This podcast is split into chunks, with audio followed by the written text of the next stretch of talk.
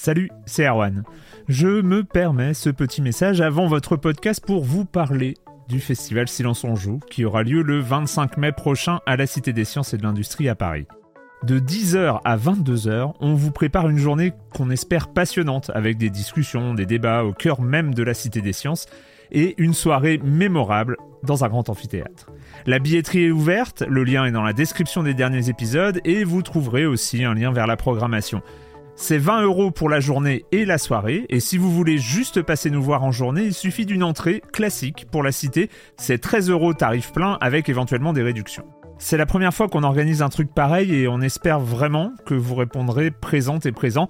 En tout cas, nous, on a très envie de vous croiser de rencontrer celles et ceux qui nous écoutent chaque semaine. Rendez-vous donc le 25 mai et je vous laisse avec votre épisode de Silence en joue ou de la bande-annonce ou de Gâchette gauche ou de Dans la boucle. Enfin bref, bonne écoute. I'm Sandra, and I'm just the professional your small business was looking for. But you didn't hire me because you didn't use LinkedIn jobs. LinkedIn has professionals you can't find anywhere else, including those who aren't actively looking for a new job but might be open to the perfect role, like me. In a given month, over 70% of LinkedIn users don't visit other leading job sites. So if you're not looking on LinkedIn, you'll miss out on great candidates like Sandra. Start hiring professionals like a professional. Post your free job on linkedin.com/people today. Silence en joueur, Juan bonjour.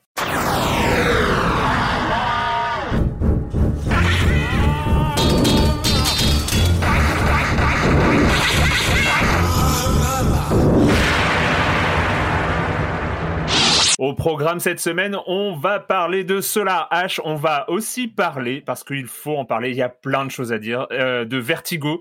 Oui, oui, euh, ce- celui-là, le Alfred Hitchcock Vertigo. Je sais plus c'est quoi son nom original. C'est euh, Alfred Hitchcock Vertigo. Oui, voilà, c'est ça.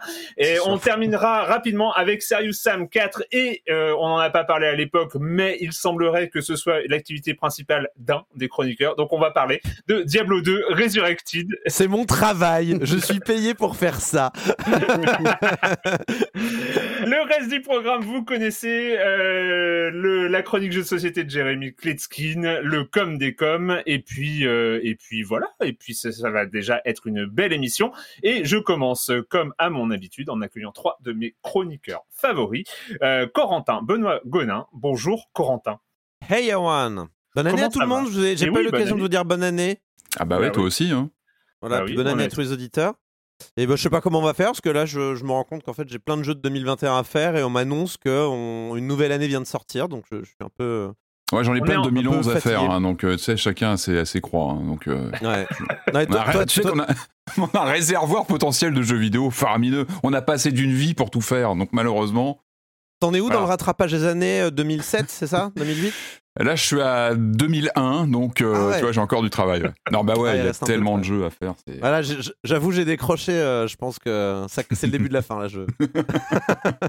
Mais ceci dit, tu, as- tu as raison de, de, de, de pointer ça du doigt. On est encore sur des jeux de 2021. C'est vrai que bah ça a été une fin d'année assez assez speed avec comme d'habitude beaucoup de sorties. Donc on est encore à parler de jeux qui sont sortis en 2021, mais mais mais euh, on va bientôt passer sur 2022 d'ici quelques semaines. Euh, Patrick Helio, salut Patrick. Salut Erwan, salut à tous. Euh, bah on s'est déjà dit bonne année, hein Donc, bah ouais, euh, ouais, ouais. bah, on se le redit parce que je crois qu'on va en avoir bien besoin cette année, donc euh, bah on... Allez, on y va, on y croit. hein. Bonne année. On, en- on enregistre en, en ce jour de grève de l'éducation nationale. euh, et Ouais, donc, euh, et donc, Bonne voilà. grève. Bonne grève à, tous, à tous les euh, profs. Sauf à Jean-Michel. Ah bah non, non, non, oui. Ouais, tu comprends, on ne fait pas grève contre un virus, c'est bien, connu. Voilà. Eh, oh, pas de politique dans mes jeux vidéo, hein. Ça suffit. pas de déconstruction ici. hein. Euh, et Marius Chapuis, salut Marius. Bien le bonjour. Et donc, euh, et donc euh, je, je, je, je, vais déjà partager mon, mon admiration car tous les trois, vous vous êtes jetés à corps perdu dans Vertigo, Alfred Hmm. Hitchcock Vertigo.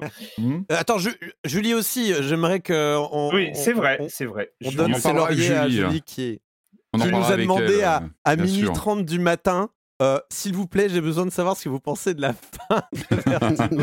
Et je sentais que ça venait du cœur, euh, qu'elle avait besoin de réconfort. Malheureusement, j'étais j'étais sur Diablo 2. Et moi sur Serious Sam, chacun son. Chacun sa croix. Euh, donc, euh, euh, donc euh, voilà, euh, ça c'est ça c'est fait. Oh, de toute façon, on va en, en parler. Et puis, bah, on va commencer avec toi, qui est dans ma liste? On va commencer avec toi, Patrick, euh, Ouais. avec euh, avec une PlayStation qui est toujours en activité. Et ouais, la PlayStation 4. euh, Alors, comme aurait pu dire euh, Ken Kutaragi, euh, la PlayStation 4 est là et pour longtemps. Alors, Kutaragi, rappelez-vous, c'était le chef d'orchestre des premières PlayStation. Euh, et alors, pourquoi la PS4 est toujours là? Eh bien, en fait, on vient d'apprendre que, euh, en fait, il y aura encore un million de, environ de, machines qui devraient être, euh, comment dire, fabriquées courant 2022. euh, donc, de versions de PlayStation 4, euh, c'est plutôt, on imagine, c'était pas forcément dans les plans de Sony qui visiblement entendaient plutôt bah, arrêter la production vers fin 2021 et puis évidemment laisser toute la place à la PS5, ce qui est, ce qui est naturel. En plus, la demande est là pour la PS5, mais on connaît la situation du marché, euh, la difficulté à, bah, à trouver des, des consoles euh, voilà, en magasin. Elles sont quasiment jamais apparues euh, dans des rayons de, de magasins. Donc on apprend que la PS4 va continuer à être produite. Euh, alors finalement, quand on regarde un petit peu les chiffres, c'est pas complètement, euh, c'est quoi, c'est pas complètement hallucinant. Hein, la, la- la machine, en général, les, les consoles PlayStation euh, euh, perdurent comme ça. Plus elles passent le cap de la décennie de présence sur le marché de production. Je parle de production de machines. Euh, quand on voit la PS2, elle a été produite de 2000 à 2012, 2013. Mais elle, bon, là, c'est les 150 millions d'exemplaires. La PS2, c'est vraiment, un- un- c'est la machine la plus vendue de toute la toute la gamme. Euh, la PS3, c'était quand même 10 ans aussi, euh, qui est arrivée à 88 millions. Et puis la PlayStation 1, la toute première, elle- je crois qu'elle a été produite pendant environ 11 ans. Donc là, on est sur la PS4 qui est sortie fin 2013, donc qui a maintenant euh, 9 ans, on va dire, Mm.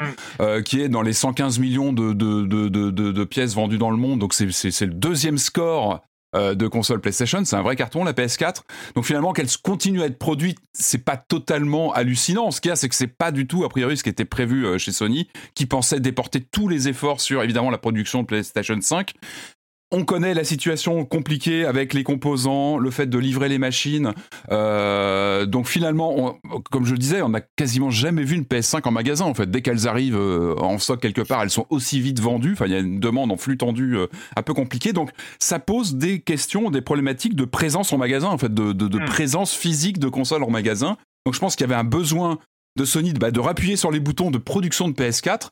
Euh, alors finalement, ça rentre plutôt bien dans leur phase de dans, le, dans cette logique de rétrocompatibilité aussi, c'est-à-dire que continuer à, alimenter en PS4, finalement, c'est assez cohérent avec, on le sait, euh, c'est c'est aussi un levier pour faire rentrer les joueurs en attendant certainement une plus grande disponibilité de PS5, ça les fait rentrer sur un écosystème qui est rétrocompatible de toute façon avec des jeux même qu'on va acheter qu'on peut ensuite emmener sur une future PS5.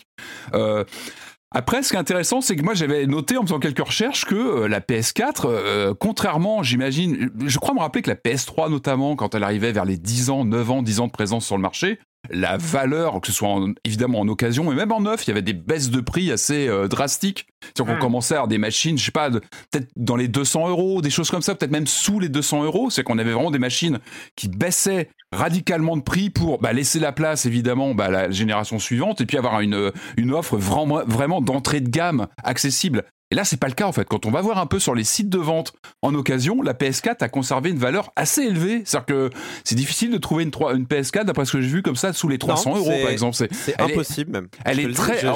c'est assez fait des recherches impressionnant. aussi, c'est impossible. C'est-à-dire que vrai. je, je prends les- je prends l'analogie avec les cartes graphiques, va trouver une Mhm. euh, 1660 aujourd'hui, qui Ouais, est une carte graphique compliqué, qui a ouais. quelques années. C'est pas possible. C'est compliqué et c'est cher. Et en fait, la PS4, c'est la Mhm. même chose. C'est-à-dire que là, maintenant, les gens ont juste envie de jouer aux jeux vidéo. Ils ont même ça, plus ouais. envie d'avoir la PS5. Mhm. Et euh, c'est terrible. Enfin, c'est terrible. Ça va, il y, a des- il y a des- il y a des problèmes plus graves dans la vie, hein, mais euh, c'est quand même insupportable. Mais t'as une demande, en fait, le prix est très, est très élevé, comme je disais, en termes d'occasion, mais du coup, elle est, plus, euh, elle est très difficile à trouver en neuf aussi. Et du coup, euh, je pense que voilà, la- le fait de remettre les machines en route et de reproduire un million euh, environ de machines sur 2022, c'est aussi, j'imagine, pour restabiliser un petit peu ce marché de la, de la, de la PS4. Euh, sachant aussi, ce qui est important à, à souligner, c'est que la machine n'est pas, n'est pas coupée en termes de, de tuyaux éditorial en production de jeu, parce que bah, les gros titres, je pensais à Dying Light 2, du Elden Ring, du Horizon, le futur Horizon, Horizon, Ouais, le, le Horizon, Gran euh, Turismo sort en 7 PS4, ouais. passe en PS4 et du coup il y a aussi ce plateau qui a été euh, qui voilà qui est là qui est un petit peu artificiel parce que tout le monde attend euh, que les potards soient au maximum sur la PS5 parce que la machine en a sous le pied mais finalement tout ça bride un petit peu. On se doute que bon bah voilà, il faut prendre en compte encore la- l'architecture de la PS4 sur les, les titres comme ça qui vont être multiplateformes. Ça va pas forcément dans le sens d'une euh, optimisation euh, maximale pour les versions PS4. Par contre, euh, bah ça, ça fait le ça fait le, le bonheur du, bah, du du format PS4 qui finalement bah, perdure. Alors, euh, en titre, euh, en titre de ta news d'actualité, Marius, on pourrait dire Farmville 2K23 ou Oh là là. c'est Oh ça là J'ai là, hâte. oui. À peu près. Bah, je crois que Farmville 3 est sorti il n'y a pas très très longtemps. Ouais, et ben lundi, on a eu la bonne nouvelle d'apprendre que euh, l'éditeur Take-Two, donc euh, qui est derrière euh, Rockstar, euh, les NBA 2K, BioShock, si ça existe encore, euh, Borderlands, euh, s'apprêtait à racheter Zynga, dont on apprenait par ailleurs euh, le fait qu'il existait toujours en fait. Et, euh, et le plus stupéfiant dans le truc, c'était la somme de euh, 12,7 milliards de dollars. C'est quand même pas rien quand on voit que le rachat par Microsoft de ZeniMax et Bethesda, euh, c'était 7,5 milliards. Ah et ouais? c'est, ouais, 7,5 milliards pour euh, Bethesda, 12,7 là. Ah c'est ouf. Et en fait, c'est pas exactement le même type d'acquisition parce que quand tu achètes Mm. euh, Bethesda euh, et que tu t'appelles Microsoft, tu t'adresses au même public a priori. Mm. C'est juste que tu te consolides sur ce truc-là. Et là, euh, d'après ce que j'ai compris, c'est plus une façon de suivre ce qu'avait fait euh, Activision en rachetant euh, King, donc Mm. Candy Crush euh, en 2015, qu'ils avaient payé un peu moins cher, hein, c'était 5,4 milliards. Ou quand Tencent chopait Supercell, donc Clash Royale, à peu près à la même période, quoi. En gros, c'est un, un très gros du jeu vidéo qui, euh, qui cherche à se faire une place sur le jeu mobile euh, en achetant un des spécialistes du genre. Ce qui est Hmm. étonnant, c'est que Zynga, bah, ça semblait être le futur il y a 10 ans, euh, quand, quand on nous vendait Farmville et les horribles jeux sur Facebook comme l'avenir du jeu vidéo, qui allait remplacer les consoles et, et tout ça, c'est ce qui excitait tous les investisseurs. Entre temps, il y a le jeu mobile, vraiment téléphone, qui est arrivé, qui a, qui a un peu changé le truc. C'est pas exactement la même chose. Et C'est puis, plus des euh, spécialistes des jeux de réseaux sociaux en fait. Zynga. voilà, c'est c'est- mais c'est presque des spécialistes de la monétisation en fait. Oui. C'est c'est plus ça qu'ils achètent, j'ai l'impression.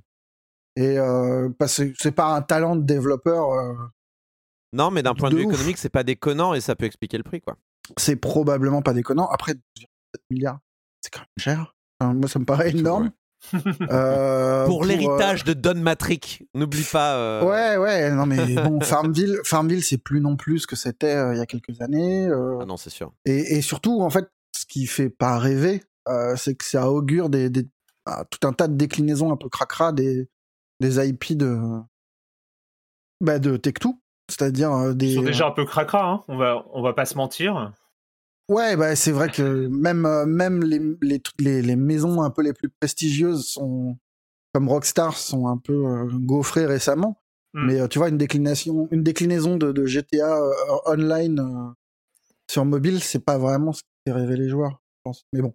Donc, euh, donc voilà, c'est euh, Zynga ré- récupéré euh, donc le 10 janvier hein, par euh, par par Take-Two. Euh, donc on, on va on va C'était pas voir, les soldes, hein. C'était pas en solde hein, quand même. hein.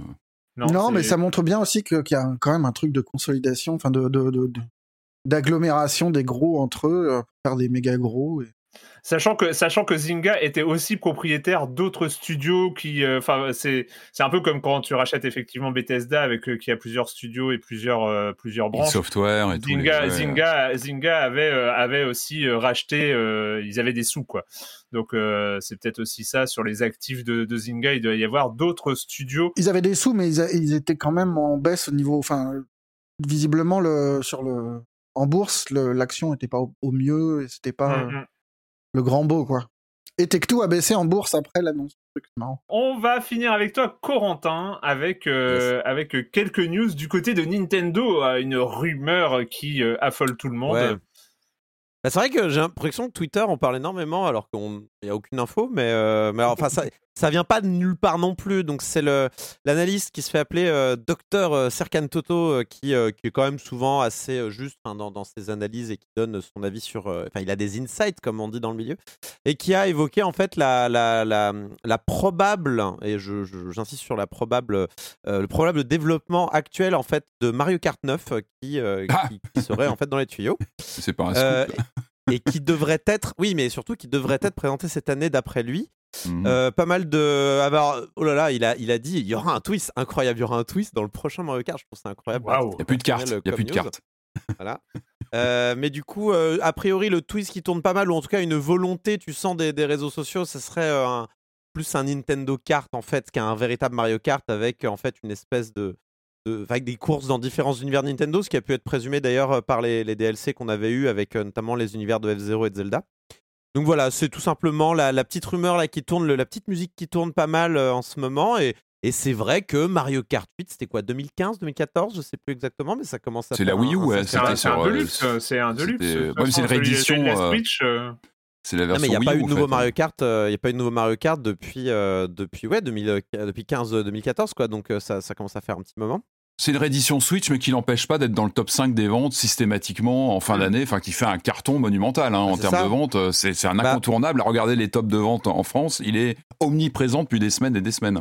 Il est toujours devant. Il y a eu un regain de popularité euh, grâce à pas mal de streamers en fait qui s'y sont mis euh, et qui, enfin, qui sont mis, qui sont, qui, qui sont pas mis d'ailleurs, qui, qui sont devenus célèbres en jouant à ça. Euh, c'est qui, c'est, Ponce sur Twitch qui, qui joue beaucoup, beaucoup à Mario Kart. Euh, mais tu as, euh, ouais, ouais, Mario Kart 8, c'est euh, 38,74 millions de copies vendues. Ouais, euh, Mais Voilà, même, il a au- dépassé, même au-delà ouais. des streamers, je pense que c'est quand t'as une Switch, t'es obligé d'avoir un Mario Kart. quoi. Ouais. C'est une espèce d'impératif. euh, Ah, je connais des gens qui en ont pas, mais oui, bien sûr. Il y a des gens qui aiment pas Mario Kart, ils existent. C'est comme les gens qui aiment pas Squid Game, ils n'ont plus de vie sociale, euh, c'est terrible. Non, je rigole. je rigole. Mais euh, oui, voilà, c'est euh, bon, c'est clair. que Mais la, logique, c'est.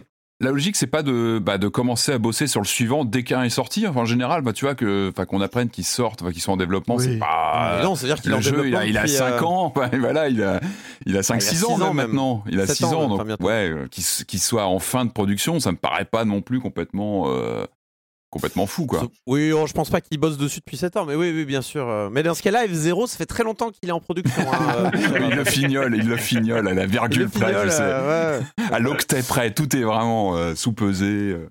euh. Sinon, sur le front des NFT, on a euh, bon pas des, pas des pas des bonnes man- nouvelles, ça mais euh, bon, il y a des gens qui quand même écoutent et euh, sont pas uniquement dans le dans le qui se, se comment dire qui restent pas euh, têtus dans leur buzzword tout le temps. Donc c'est en fait euh, le, patron de Sega, euh, euh, Haruki, Satomi, qui en fait a dans une interview à un média a, dit quand même wesh bon les NFT Twigtown le nom du média d'ailleurs je suis pas très poli de ne pas donner le nom du média qui a dit bon on a fait des annonces sur les NFT mais voilà on, s'est rendu compte qu'il y a eu pas mal de retours négatifs de la part des joueurs.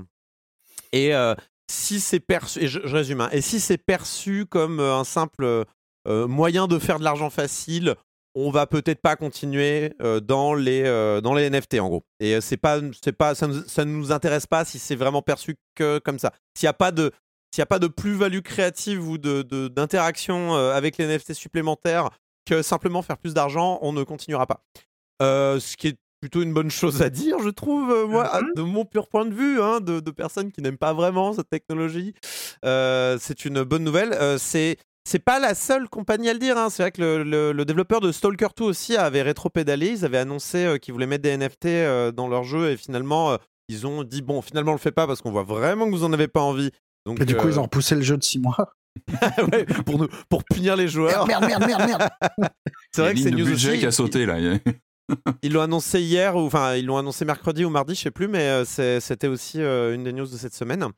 Euh, donc bien, bah c'est super, c'est- une bonne nouvelle, plus parce que là, oui, tu, bon, moi je j'écoute, je me rappelle j'écoutais Silence on joue sous la douche et j'entendais Marius me parler de ces petits chiens en NFT chez Ubisoft. C'est vrai que ça me donnait, en- ça me donnait des, des idées noires, Marius. J'avais envie de me noyer sous mon pono de douche quand j'entendais ça, c'était terrible. Mais c'est vrai qu'il y a Electronic Arts, et même du côté des Japonais, il y a Square Enix. Enfin, ils sont très nombreux en fait à parler de NFT et à dire que c'est le futur du jeu vidéo. Et c'est vrai que moi, n'importe quel euh, acteur du jeu vidéo qui, euh, qui rétropédale euh, ou qui dit que ça les intéresse pas, moi ça me va et je, je- je suis content de voir qu'il n'y a pas que des, des- des gens qui voient euh, le futur du jeu vidéo là-dedans. Bon, c'est vrai qu'on bon, euh, je pense qu'autour de ce plateau, on est tous, euh, on a tous un avis assez euh, tranché sur les NFT. Non, mais on Enfin, est voilà. passé du jeu vidéo, non Voilà, on n'est pas, on n'est pas des play to earn euh, dans l'âme. Euh, Ouais, ouais. euh, Bon, après, euh, après voilà, le, le, le, le truc, c'est qu'il y a, il y a un ridicule absolu sur, euh, sur, sur cette techno-là euh, en ce moment. Enfin, une sorte de- d'emballement qui, euh, qui ne correspond à rien. Mais on va continuer à suivre les gens qui vont se lancer dedans à corps perdu, les gens qui vont rétro-pédaler aussi. Euh, Corentin, tu n'étais pas là la semaine dernière. Ah, Attends, tu pas- m'as zappé. Ah, je t'ai zappé. Mais oui, le 3, enfin. C'est important. Ah bah le oui, 3. bah, Ah bah, il a zappé, été zappé mais- comme le bien 3. sûr, mais parce que c'était, Voilà. je ne l'avais pas noté, figure-toi, figure-toi. Eh bah, bravo. pas noté. La Non, guerre des trois c'est une n'aura pas transition lieu. très intelligente, moi. C'est euh, c'est formidable. tu l'as zappé comme le 3. Eh ben voilà, c'est fait. Merci. Allez, développe un petit peu. Oui, vendredi, euh, sitôt silence on joue dans la nature, et ben on apprenait euh, par euh, un communiqué de presse de l'ESA, donc la société organisatrice de l'E3, que euh, bah, que l'événement n'aurait pas d'édition physique cette année, parce que parce que Omicron qui touche euh, les États-Unis en ce moment. Sauf que quelques quelques minutes après l'annonce du truc, il y avait plusieurs Américains, plusieurs journalistes américains, dont je n'ai évidemment pas noté le nom, c'est pas bien, euh, qui, euh, qui venait contredire un peu cette version officielle en expliquant qu'en fait, bah, le, l'ESA avait déjà dans les cartons avant Noël le, le- projet d'annuler le 3 et, euh, et tout le monde s'interrogeait euh, sur le fait que bah, euh, non seulement ils annulaient l'édition physique mais ils n'annonçaient pas d'édition numérique et qu'en gros, pour reprendre la formule célèbre de Ragal, aka Clément Apap, le 3 euh, est mort. Voilà. Bon, c'était pas pour les mêmes raisons quand il l'a fait en 2007, mais là, en gros, tout ce que. Enfin, il y a pas mal d'analystes américains qui étaient en mode. est-ce que le, est-ce que l'événement réexistera un jour? Est-ce qu'il a encore un sens? Hmm. euh, aujourd'hui Et, euh, et est-ce qu'en fait les, les éditeurs et, ont pas trouvé leur, euh, leur compte en faisant leur petit business dans leur coin durant l'été à leur rythme sans, sans payer de, de stand ou de machin, sans avoir à dépendre trop des autres. Enfin, en tout cas de l'organisation de, de l'ESA pour, pour annoncer leur truc. quoi. Et quelques minutes après, il y avait Geoff Keighley, donc le Mister Mhm. Doritos Gate, qui annonçait que seul le Summer Game Fest, dont on toujours pas bien compris l'intérêt, aurait bien, bien lieu, lui, en, en ligne cette année. Euh, eh bien donc, euh, Corentin, comme je l'avais euh, sous-entendu il y a quelques minutes, tu n'étais pas là la semaine dernière lors Ouais, de notre petite collection de nos attentes 2022. Et donc, euh, par curiosité, quelles sont les tiennes, toi, tes attentes à toi, tout seul? Je vais, je vais pas revenir sur Zelda 2, euh, Bayo Ouais. Yo-Yo, euh, voilà, ça, ça, on a déjà parlé. Euh, ni sur Neon White, même si euh, ce, ce triste cire de Marius le dénigre comme c'est pas possible. Euh, par contre, ouais, j'ai noté voilà quelques jeux que je, je me doutais que vous alliez pas traiter parce que sont un peu plus, c'est un peu plus ma cam. Il y a Read Only Memories Neurodiver, qui est en fait la suite de euh, 2064 Read Only Memories, qui était sorti en 2015 à l'époque, qui est un point and click futuriste cyberpunk un peu vénère en point and click, euh, qui est donc euh, qui, que moi j'attends vraiment très fort. Enfin, le trailer me hype assez fortement et qui est prévu normalement pour cette année. euh, ça a l'air assez certain. Enfin, vraiment, il y avait. Ils ont l'air assez confiants pour le sortir cette année, mais après, on sait jamais, hein, bien sûr, c'est comme d'habitude. Euh, Pareil, la suite de Valhalla est censée sortir cette année, mais il est censé sortir, euh, il était aussi censé, sortir en 2020, 2021. Bon, on connaît les, les trucs comme ça se passe.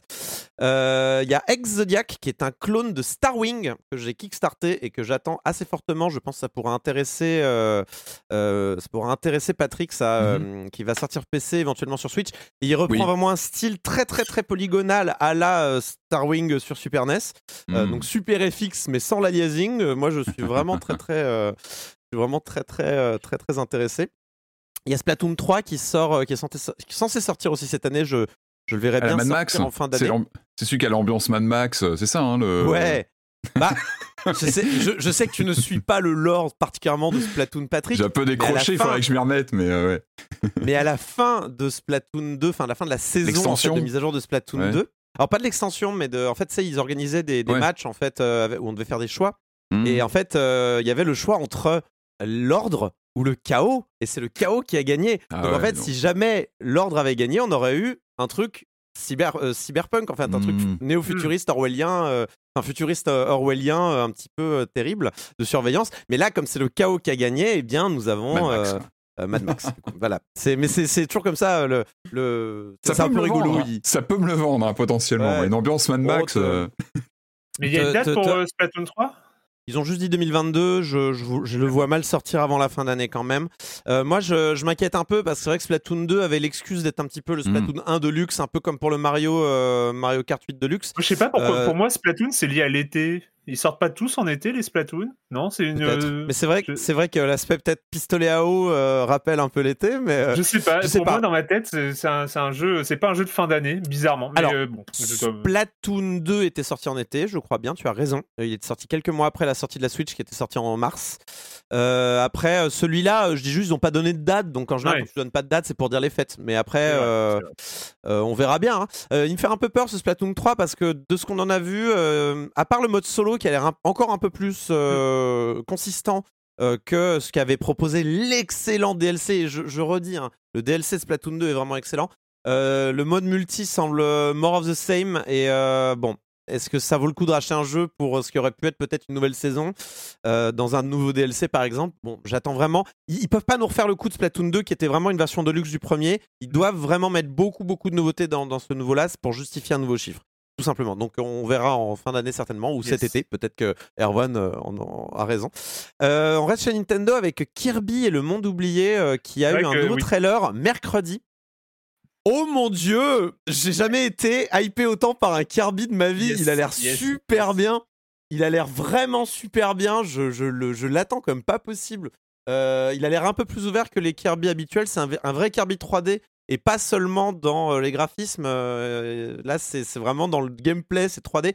Ça a pas l'air plus ouvert que ça, mais un peu ouvert quand même. Donc on va voir. C'est euh, ah, il a l'air vachement bien. Je t'a- je t'avoue que si la vidéo qui est sortie cette semaine était sortie une semaine plus tôt, je pense que je l'aurais mis dans mes attentes parce que, parce que. Et puis, je trouve ça marrant, personnellement en tout cas, d'être hypé par un Kirby. Je trouve Ouais, ouais, ouais. euh, l'idée euh, plutôt, euh, plutôt séduisante. Non, puis Kirby, pour moi, ça a toujours été quand même la Ligue 2 des jeux Nintendo, un petit peu.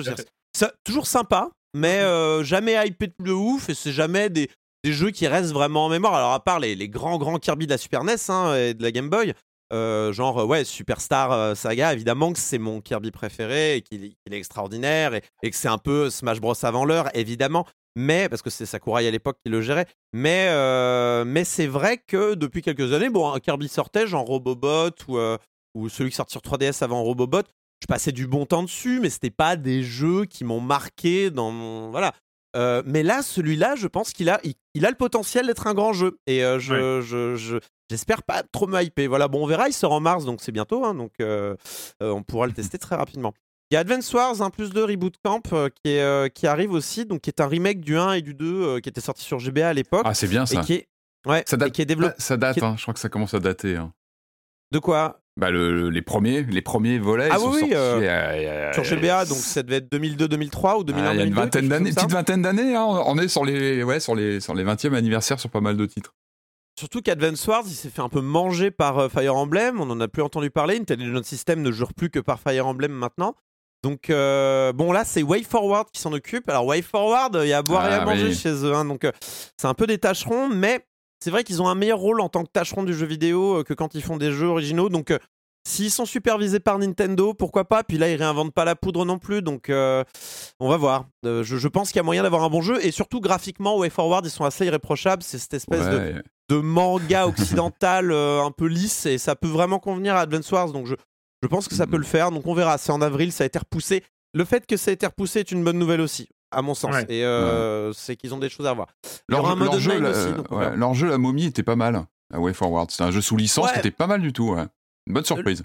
Ouais, Way Forward, ils ont vraiment des hauts et des bas. Ouais, c'est- C'est-à-dire que ouais, c'est de la commande, Shantae, euh, Shantae, Alpha Jenny Hero, c'était pas terrible. euh, euh, mais en même temps, euh, euh, River City Girls, c'était pas mal. Enfin, vraiment, ils ont des, euh, ils ont des hauts et des bas, quoi. Donc, euh, faudra voir. Là, comme encore une fois, c'est une, ils, sous- ils sous-traitent. Je me dis, ça peut le faire. Surtout que sur le graphisme, ils sont assez propres, quoi. Donc, euh, on va voir. Et la version GameCube, elle est plus du tout. euh, parce qu'il y a une version GameCube de ce jeu. Ouais, c'était pas- mais qui c'était pas pas. C'était pas Ouais, c'était pas un épisode canonique, euh, je me rappelle plus trop. euh. C'était, j'ai oublié le nom du jeu, mais en plus, euh, en plus, c'était pas vraiment un jeu de stratégie, je crois. Ouais, il était il me bizarre. hein. semble.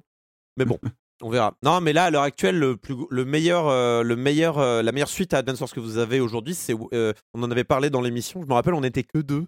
C'était Wargroove en fait, qui était, qui, est vraiment, très très proche hein, d'un Advance Wars tout de même. Donc on vous recommande un Wargroove, c'est un bon jeu à mon sens. Mais c'est vrai qu'il il manquait peut-être de les maps, les maps qui étaient proposées dans le jeu étaient pas dingos. Là, bon, remettre la main sur des, euh, euh, des bonnes cartes, euh, bien pensées, tout ça, ça, peut être fun. On verra, ça sort en avril, donc c'est dans pas si longtemps non plus. Et ma dernière attente, c'est euh, The Somnium Files Nirvana Initiative, qui est la suite de AI The Somnium Files, dont on n'avait pas parlé puisque j'étais au Japon à ce moment-là, et donc je pouvais pas en parler, mais que j'ai fait pendant le Japon. Oh là là, qu'est-ce que c'est bien! Oh, c'est bien The Somnium Mais Files. c'est quoi C'est quoi Et c'est un visual Visual novel. Erwan Cario. Ah, c'est pour oui. ça que vous en avez pas parlé.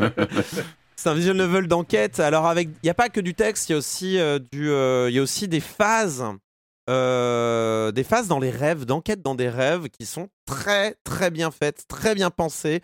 Euh, je, bon, je vais pas les résumer ici, mais en gros, euh, le temps que vous, en fait, chaque action que vous pouvez faire en, en visual novel, vous vous déplacez, ça fait, ça fait défiler le temps. Mais quand vous, quand vous voulez faire une action, ça veut dire, bah ça, ça va te prendre 30 secondes. Et en fait, euh, il faut faire des actions dans un certain ordre pour que ça te prenne le moins de temps possible. Et, et c'est très, très intelligent. Euh, voilà, je recommande, si vous trouvez AI The Somnium Files le premier, euh, je vous recommande d'y jouer parce que c'est bien écrit, c'est passionnant. C'est écrit par Kotaro Uchikochi, qui est le monsieur derrière les Zero Escape. Donc, voilà, Ouais, Zero Escape, c'est une de mes séries favorites de, de- de tous les temps. Euh, je trouve que c'est extrêmement bien écrit en termes de SF. Euh, et donc, je, je vous encourage à lire. Donc là, c'est la suite hein, qui, qui devrait sortir euh, au printemps. Donc, je l'attends avec impatience. Une impatience vraiment non dissimulée. Voilà. Eh ben écoute, euh, 2022 va être chargé, hein? Ouais. Et je dis tant mieux, tant mieux. On, a- on va pas s'ennuyer, c'est très bien. Euh, on va passer au com des com euh, de la semaine dernière. Avant le com des com, j'avais, un- il était un peu perdu au milieu de l'émission parce que j'avais oublié euh, de le faire sur le moment la semaine dernière. Le point, le point abonnement. donc je rappelle. Euh, je rappelle que c'est euh, une offre de soutien à Silence on Joue, une offre d'abonnement à Libération euh, en soutien à Silence on Joue qui est disponible sur offre au singulier OFFRE offre.libération.fr slash SOJ comme Silence on Joue et qui est donc à 5 euros au lieu de 9,90 euros et qui permet d'avoir accès à tout Libération, les newsletters, le, le quotidien euh, mis en ligne tous les soirs et puis euh, tous les articles les enquêtes et les, tous les trucs super qu'on fait. Et c'est trop bien. Et c'est trop bien et c'est surtout trop bien parce que y a, y a- vous êtes très très nombreux à avoir, euh, avoir souscrit cette offre. La semaine dernière nous étions euh, vous étiez 311 cette semaine vous êtes 326 donc euh, il y a un moment moi je pensais hein, sincèrement que voilà, c'était très bien, tu vois, 300 euros, c'était super, et en fait, bah, c'est encore, vous êtes encore euh, euh, nombreux à, à souscrire, c'est toujours aussi cool, Euh, merci beaucoup, et sans oublier, parce qu'ils sont aussi, euh, ils, sont, ils ont été euh, quelques-uns à s'être signalés aussi cette semaine, donc à ces 326 abonnements de soutien à Silence on Joue, on va rajouter 15 personnes, donc on en est, donc ça fait Eh ben. 341, euh, 15 personnes qui préfèrent garder leur abonnement standard à libération.fr. Il faut qu'on rajoute des perks. Je propose que Marius vienne chez les gens pour leur parler d'Exo One pendant deux heures et que Patrick euh, En vienne nous parler vaisselle. de CinemaWare euh, pendant une heure et demie aussi. Ça peut être pas mal, je pense. Tu veux dire, genre à bien. 500 Une heure et demie, abonnés, euh, à 500 Ouais. abonnés des, des goals hein, On, des- on vient chez eux, on fait des séminaires. Moi, je peux parler de Spelunky 2 et toi de Des 16 Spire ou de Hades. Comme Au moment du coucher, on chuchote, euh, on chuchote dans l'oreille. On a SMR la nuit pour vous Ouais. endormir. Des Ah abo- bah écoute, moi je, je prends. hein. Une heure et demie, ça me semble un peu chiche, mais, euh, mais ça peut. Oui, ça on peut essayer d'être synthétique. En fait, j'ai dit une heure et demie. J'ai dit On une heure et demie pour que tu vises de deux heures et demie. euh, Patrick. Oui, il y aura Erwan qui viendra pour te faire accélérer un peu. Donc, euh, donc vous pouvez toujours hein, vous abonner en soutien Silence on joue, donc offre.libération.fr slash SOJ. Vous pouvez retrouver le lien dans le Discord de Silence on joue, euh, qui a dépassé maintenant les 1500 personnes, ce qui Wow. là aussi est euh, quand même très très impressionnant. Beaucoup d'activités dans ce Discord. Je ne vais pas repasser les, les fils d'actu, mais je, enfin les, les, les fils, les différents fils de discussion qu'il y a dans les différents salons. J'ai, par exemple, j'ai découvert cette semaine qu'il y avait un fil qui avait été créé sur l'actualité JV et numérique à l'intérieur du salon jeux vidéo. Euh, Il y a comme ça euh, différents. euh, Il y a des gens qui partagent leur, leur vol, leur plan de vol et leur vol sur Flight Simulator, qui partagent des, des- des Ah, photos bon, et tout ça. ça. Je suis toujours très très impressionné. Il y a le fil, le musée du jeu vidéo où les gens partagent les photos de leur collection euh, parce que bah oui, quand on est un, un- un Discord entre 35 et euh, 45 ans, euh, forcément il y a beaucoup de gens qui ont beaucoup de choses à montrer. Euh, toujours euh, des, euh, des, des fils sur des sondages quotidiens. Il y a les sondages quotidiens aussi sur sur Silence on joue. Bref, plein de choses à faire sur ce Discord. C'est toujours un bon moment. Comme j'ai dit, je suis sorti de la phase où je pouvais tout lire. J'ai abandonné l'idée de lire tout ce qui se passe sur le Discord. Je suis un peu triste, mais en même temps, ça veut dire qu'il y a beaucoup de choses qui se passent et ça, c'est cool. Euh, dernier. Hein, pardon? C'est vivant, quoi. C'est vivant, exactement. Euh, dernier Pas point, dit que évidemment, parce que ça- l'accent Non, jamais. jamais. Il n'y a pas un décret qui est passé pour ça Non, d'ailleurs, c'est un des perks, euh, c'est un des perks de l'abonnement Libé. Je viens chez vous. À et- combien, à combien d'abolimés Oh, euh, Il faut que je dise un chiffre débile comme ça. Si on l'a, on est quand même content, c'est ça? 1500, allez. Euh, qu'est-ce que quoi Oui, qu'est-ce que quoi? Bah oui, parce qu'il faut aussi en parler parce que ça se rapproche euh, le 6 février euh, 2021 à 18h au Forum des images. C'est la 500e de Silence on joue. Alors, j'ai pas de nouvelles exactes, mais... Alors si en fait, j'ai des nouvelles exactes depuis l'enregistrement. Donc voilà, là c'est le Erwan du montage qui interrompt encore une fois, hein, c'est une habitude à prendre, le Erwan qui cause dans le podcast. C'est un peu bizarre comme situation. Bref, euh, les infos exactes, je les ai. La billetterie en ligne va ouvrir sur le site du Forum des images le vendredi 21 janvier. Et donc vous pourrez prendre vos billets pour le festival Ready Players au Forum des images. Euh, donc il y a deux formules, soit s'il s'agit d'un pass à 15 euros, soit pour euh, ceux qui ne veulent venir que à la séance, à la 500e de séance on joue, c'est un billet à 7 euros. Je rappelle, la billetterie ouvre le 21 janvier. Je redonne la parole au Erwan mm, du podcast. Donc euh, c'est pas, euh, il y a sans doute un peu de temps, mais voilà, si vous ne- pour ne pas rater, euh, pour ne pas rater l'événement, essayez de prendre votre billet assez vite euh, quand la billetterie sera ouverte. Euh, Qu'est-ce qu'on peut Ça sera où? dire Ça sera sur le forum des images, sur le site du forum des images? Sur le site du Forum des images, voilà. Euh, Il y aura le, vous pourrez réserver votre place soit pour l'ensemble du festival Ready Player, soit juste pour euh, la 500e, en- c'est-à-dire le dimanche. Euh, le, dimanche soir euh, donc du 6 février. Euh, je voulais aussi dire moi je ferai aussi un enregistrement. Alors c'est plus une table ronde mais qui sera aussi considéré comme un enregistrement silence on joue. Le 2 février donc le mercredi en ouverture du festival pardon pour le son en ouverture du festival, un, un- une petite table ronde sur le streaming, donc avec notamment, donc si tout se passe bien, il y aura des quelques streamers qui seront, euh, qui discuteront avec moi, comme Mister MV, comme Ultia ou comme Nathalie, qui euh, seront là pour discuter euh, de ce que c'est le streaming aujourd'hui. Euh, bref, euh, le com des coms de la semaine dernière, euh, on va commencer avec euh, Ludo Morillon, Morillon pardon, qui dit euh, Je suis assez d'accord euh, euh, dans l'ensemble avec ce que vous dites à propos de The Gunk. J'ai quelques petits ajouts qui me paraissent intéressants. Perso, je ne peux pas dire que ce soit un jeu coup de cœur, mais j'ai tout de même réussi à terminer le jeu sans que la manette me tombe des mains, ce qui arrive parfois avec les jeux que je lance sur le Game Pass. Le boss final est assez sympa, l'ambiance est bien posée, un mélange de patterns énigmes. Je suis assez d'accord sur le fait que les mini-boss ennemis sont parfois un peu troublants et presque hors sujet. La musique est globalement super aussi, elle appuie assez régulièrement sur des moments de tension. On a d'ailleurs droit à des tableaux incroyables dans le dernier tiers, le passage dans le désert ou le pont qui donne sur la structure finale. Niveau design global, j'ai trouvé intéressant aussi le mélange entre on te donne un nouveau pouvoir et voici un nouvel élément de plateforme. Comme Mhm. les langues qui se déroulent quand on clean une zone, les rebonds, etc. Bref, le studio derrière tout ça a fait des choses très intéressantes en sortant de sa licence phare, et ça, ça me conforte dans l'idée de le suivre pour les prochaines sorties. Euh, The Big Game of Ski qui nous dit euh, concernant White Ah bah, Shadows, je n'aurais beaucoup. pas votre tolérance. J'ai été attiré par le jeu via son enrobage graphique plutôt réussi, ambiance dark, jeu de lumière, personnage un peu what the fuck.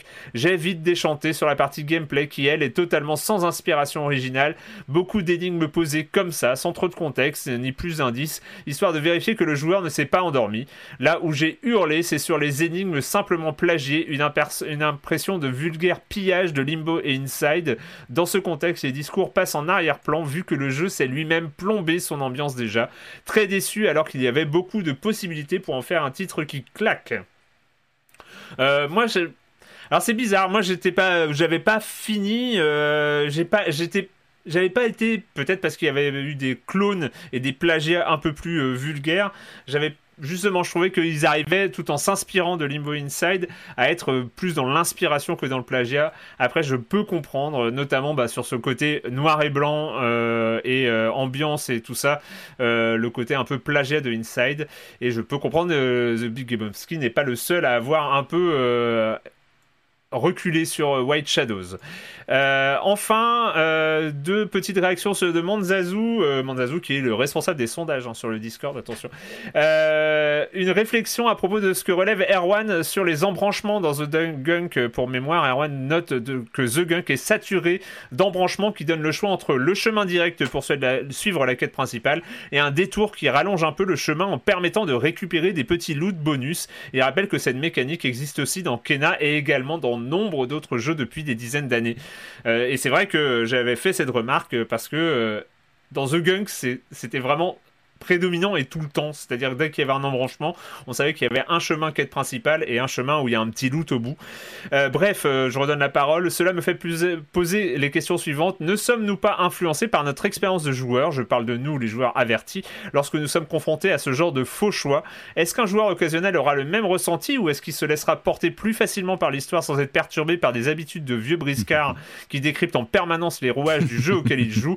Est-ce que le développeur qui met en place ce type d'embranchement le fait par habitude, en toute naïveté en pensant que les joueurs ne remarqueront rien, ou pour allonger la durée de vie à moindre frais en connaissance de cause, en se disant que cela donne le choix, euh, ou, en, ou en connaissance de cause, en se disant que cela donne le choix aux joueurs de faire durer le plaisir de jeu s'ils le souhaitent. J'avoue que j'ai du mal à saisir l'intérêt de ces faux choix qui parsèment les jeux et qui se voient comme le nez au milieu de la figure, mais si je me mets à la place de quelqu'un qui joue très peu, peut-être que ces embranchements sont perçus comme des vrais choix qui influent sur le scénario du jeu. Dans ce cas, ils auraient toute légitimité à exister, même s'ils ne donnent qu'une illusion de choix. Bref, et je termine. Ce à quoi l'une euh, répond Je ne considère pas ça spécialement comme des faux choix. Il s'agit juste de petits bonus cachés. Tu les prends ou pas, ça n'influence pas la trame du jeu. Je ne vois pas le problème à ce que les joueuses remarquent euh, que ces petits trucs ont été ajoutés comme une action supplémentaire, mais qui ne sert pas à grand chose. Dans le cas de The Gunk, je doute que les joueurs euh, ou les joueuses, même ne connaissant pas la grammaire de ce type de jeu, se disent qu'il peut prendre à droite ou à gauche et que ça va changer l'aventure. Ça se voit rapidement que c'est juste une boucle courte qui te ramène là où tu étais il y a quelques minutes. Ce genre de détail donne de la vie au jeu.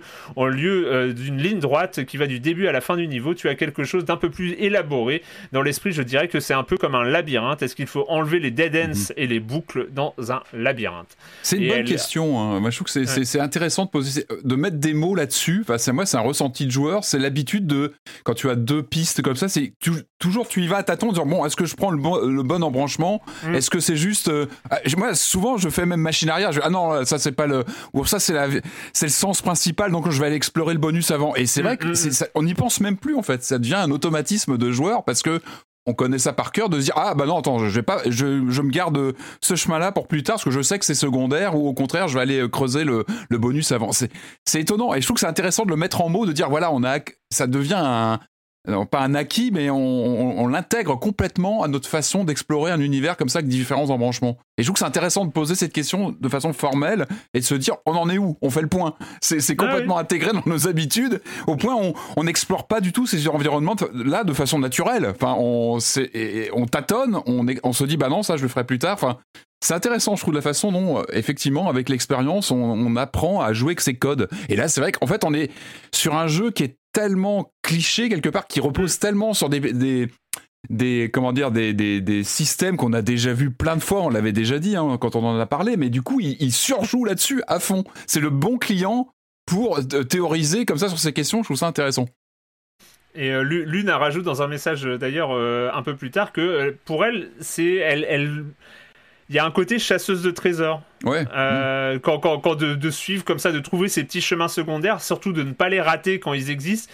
Moi, c'est, il y a aussi ça, ça crée aussi une sorte de curiosité, de frustration. Est-ce que j'ai pas raté une route secondaire, un petit loot Ouais. qui est qui est venu?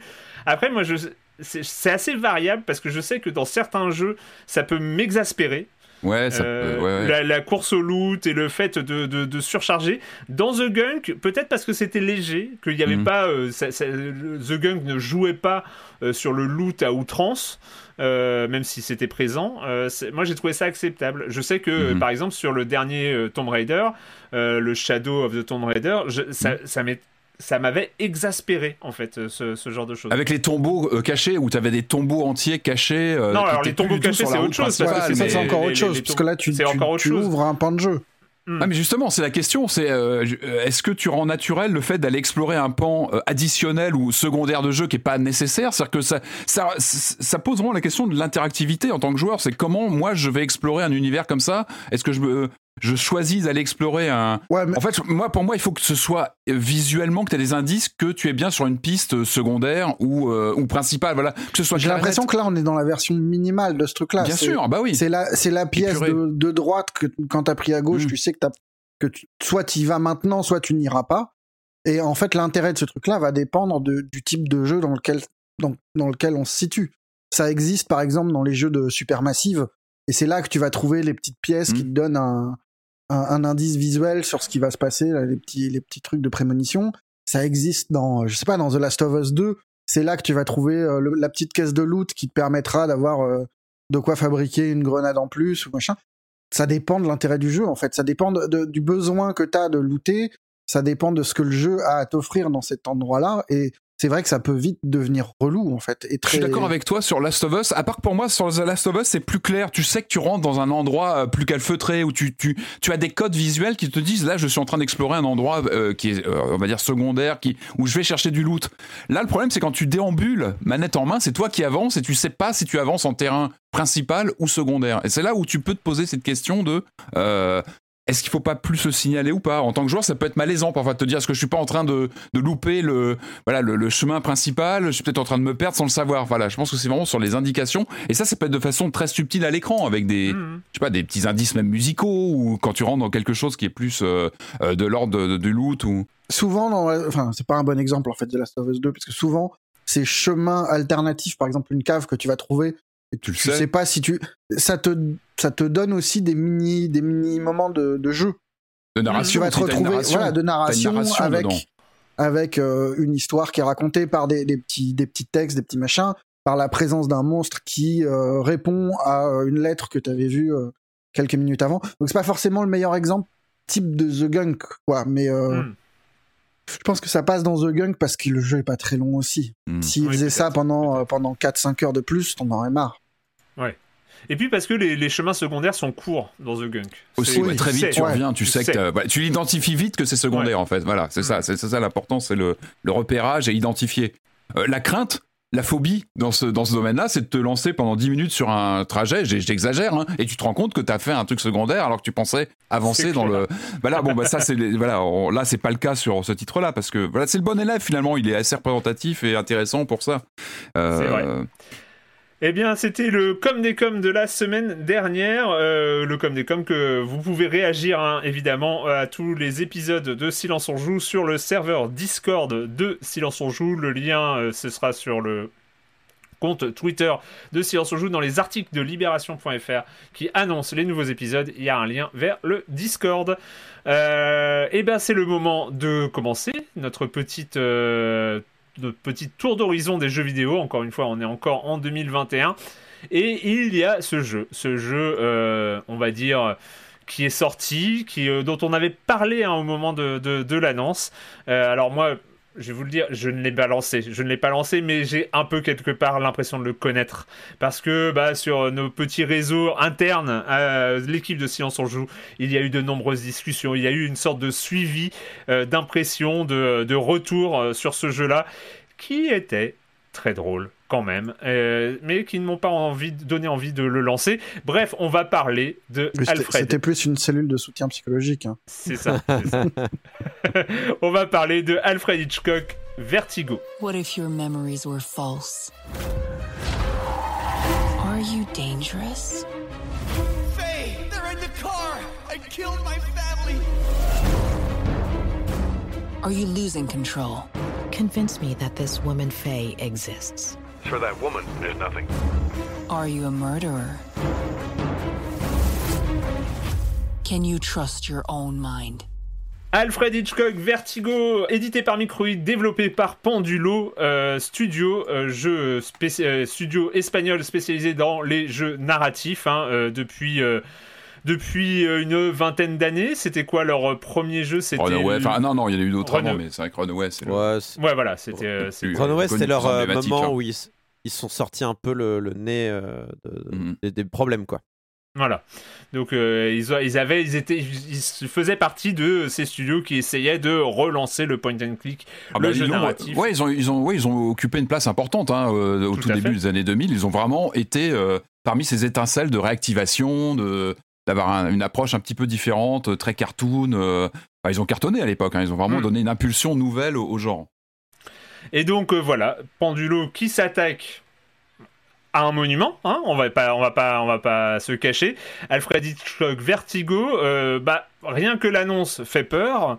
Euh, on se dit qu'il y a quand même peu de chances de s'en sortir avec les honneurs, mais ils n'ont peur de rien. Ils ne craignent pas le ridicule, ils sont sûrs d'eux, ils sont sûrs de leur concept, et donc ils y vont. Ils sortent un jeu qui s'appelle Alfred Hitchcock Vertigo. Moi, je suis tenté de te donner tout de suite la parole, Patrick, parce que bah, Vertigo, tu en as parlé de ce film. Je pense que tu en as parlé quand même à de nombreuses reprises dans, euh, dans, dans Silence oui, bah, c'est un de mes films de chevet et je suis pas le seul. Bah, c'est c'est un, c'est un film euh, important euh, à, plein, à plein de niveaux. Euh, moi, je pense que j'ai envie de. Allez, avant de commencer à, commencer à détricoter un petit peu le jeu, je pense qu'il faut quand même saluer le courage. Magie, Pendulo, Magie, ils ont été courageux de s'attaquer à un monument pareil, comme tu le disais. Euh, c'est un, enfin voilà, c'est un film euh, un peu incontournable. euh, et c'est un de mes voilà un de mes films de chevet. Et c'est vrai que dès l'annonce, moi j'avais eu des inquiétudes parce que même sur le papier, en fait, autant t'as envie d'y croire, t'as envie d'y croire parce que moi je suis amoureux de l'univers du, du film de Hitchcock, je suis amoureux de ses personnages, de, cette de son ambiance. Euh, mais, mais dès l'annonce, le simple fait d'adapter euh, le principe de Vertigo en film était presque suicidaire. Enfin, il y avait quelque chose de, de- Hmm. de- d'un peu fou là-dedans de Ouais. se lancer en entreprise. Euh, voilà, bon, j'ai quand même voulu y croire, euh, et puis, et puis voilà, et puis on a lancé le jeu, et puis, euh, et puis voilà. Je, je, je sais pas, Corentin, tu veux commencer? Parce que tu t'as écrit un long article dessus en plus, donc euh, Ah peut-être. euh, Un long article, ça va. Vas-y, tape le premier.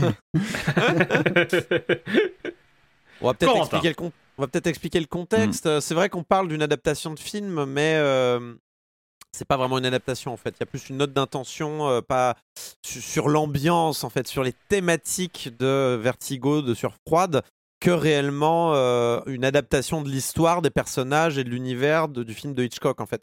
C'est-à-dire que moi, donc, je n'avais pas vu Vertigo, donc j'en ai profité euh, au moment de. J'avais essayé le jeu un petit peu quand allé faire un tour chez Microids, c'était en, en octobre ou en septembre, je sais plus exactement.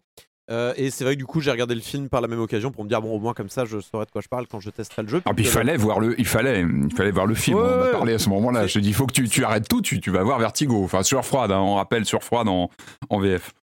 en lançant le jeu, on se rend compte que ils ont fait une adaptation très euh, comment dire lâche, très euh, éloignée Libre. en fait. Et- Libre, Et, c'était et c'était le bon choix à faire. Parce que comme ça, tu risques moins de te manger la comparaison en fait par rapport au film. Euh, tu vas pas te plaindre des, euh, des scènes qu'il n'y a pas ou tu vas pas euh, te plaindre de, de, de, de la mauvaise qualité de, de scènes euh, qu'il n'y a pas dans le film. Enfin, tu vois ce que je veux dire? Bref, donc on lance le jeu, on se rend compte qu'on n'est pas dans le même univers. Là, on- au lieu de suivre un inspecteur à la poursuite d'un fantôme, on, on- on suit euh, donc euh, Ed Miller, ou, ou plutôt sa psychanalyste, euh, Mhm. qui, enfin sa psychologue même, je crois, elle n'est pas psychanalyste, elle est psychologue, qui, qui en fait a subi un traumatisme. Il a, il a, En fait, il a, subi un accident de voiture, le, le, Ed Miller, euh, dans lequel il aurait perdu sa femme et son enfant. Euh, donc, faut imaginer hein, la voiture qui tombe au fond d'un ravin. La scène d'ouverture, c'est ça. C'est, euh, il regarde dans le ravin, il voit la voiture et il voit une personne qui s'apprête à se jeter du pont, se suicider. Et euh, il ne parvient pas à l'en empêcher. Et voilà, c'est un peu la scène, comment dire, trauma, traumatisme initial sur laquelle va ensuite se construire le vertige du personnage. Euh, et euh, pourquoi en fait on a besoin de ramener euh, une psychologue pour essayer de démêler les nœuds de sa psyché et essayer de, s'en sortir. Et en fait, dans le principe, pourquoi pas? C'est-à-dire que la proposition initiale, c'est vous allez jouer la psychologue qui va essayer, via l'hypnose, de, de comparer ce qui s'est réellement passé, enfin les, les souvenirs du personnage principal avec ce qui va ressortir des sessions d'hypnose. Donc, entre guillemets, ce qui est enfoui, ce qu'il a un petit peu euh, enfoui dans, sa, dans, dans ses souvenirs, ce qu'il veut plus euh, entendre parler, par rapport à ses souvenirs qu'il veut bien garder pour essayer de trouver ce qui est vrai, ce qui est faux et tout ça.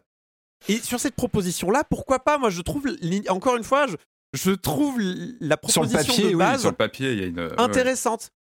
Le problème, c'est que assez rapidement, bon, déjà, on se rend compte de soucis comme euh, la mise en scène qui est pas bonne, euh, une forme de montage qui est pas très bonne. On, on est face aux personnages qui ont, qui ont quand même des gueules.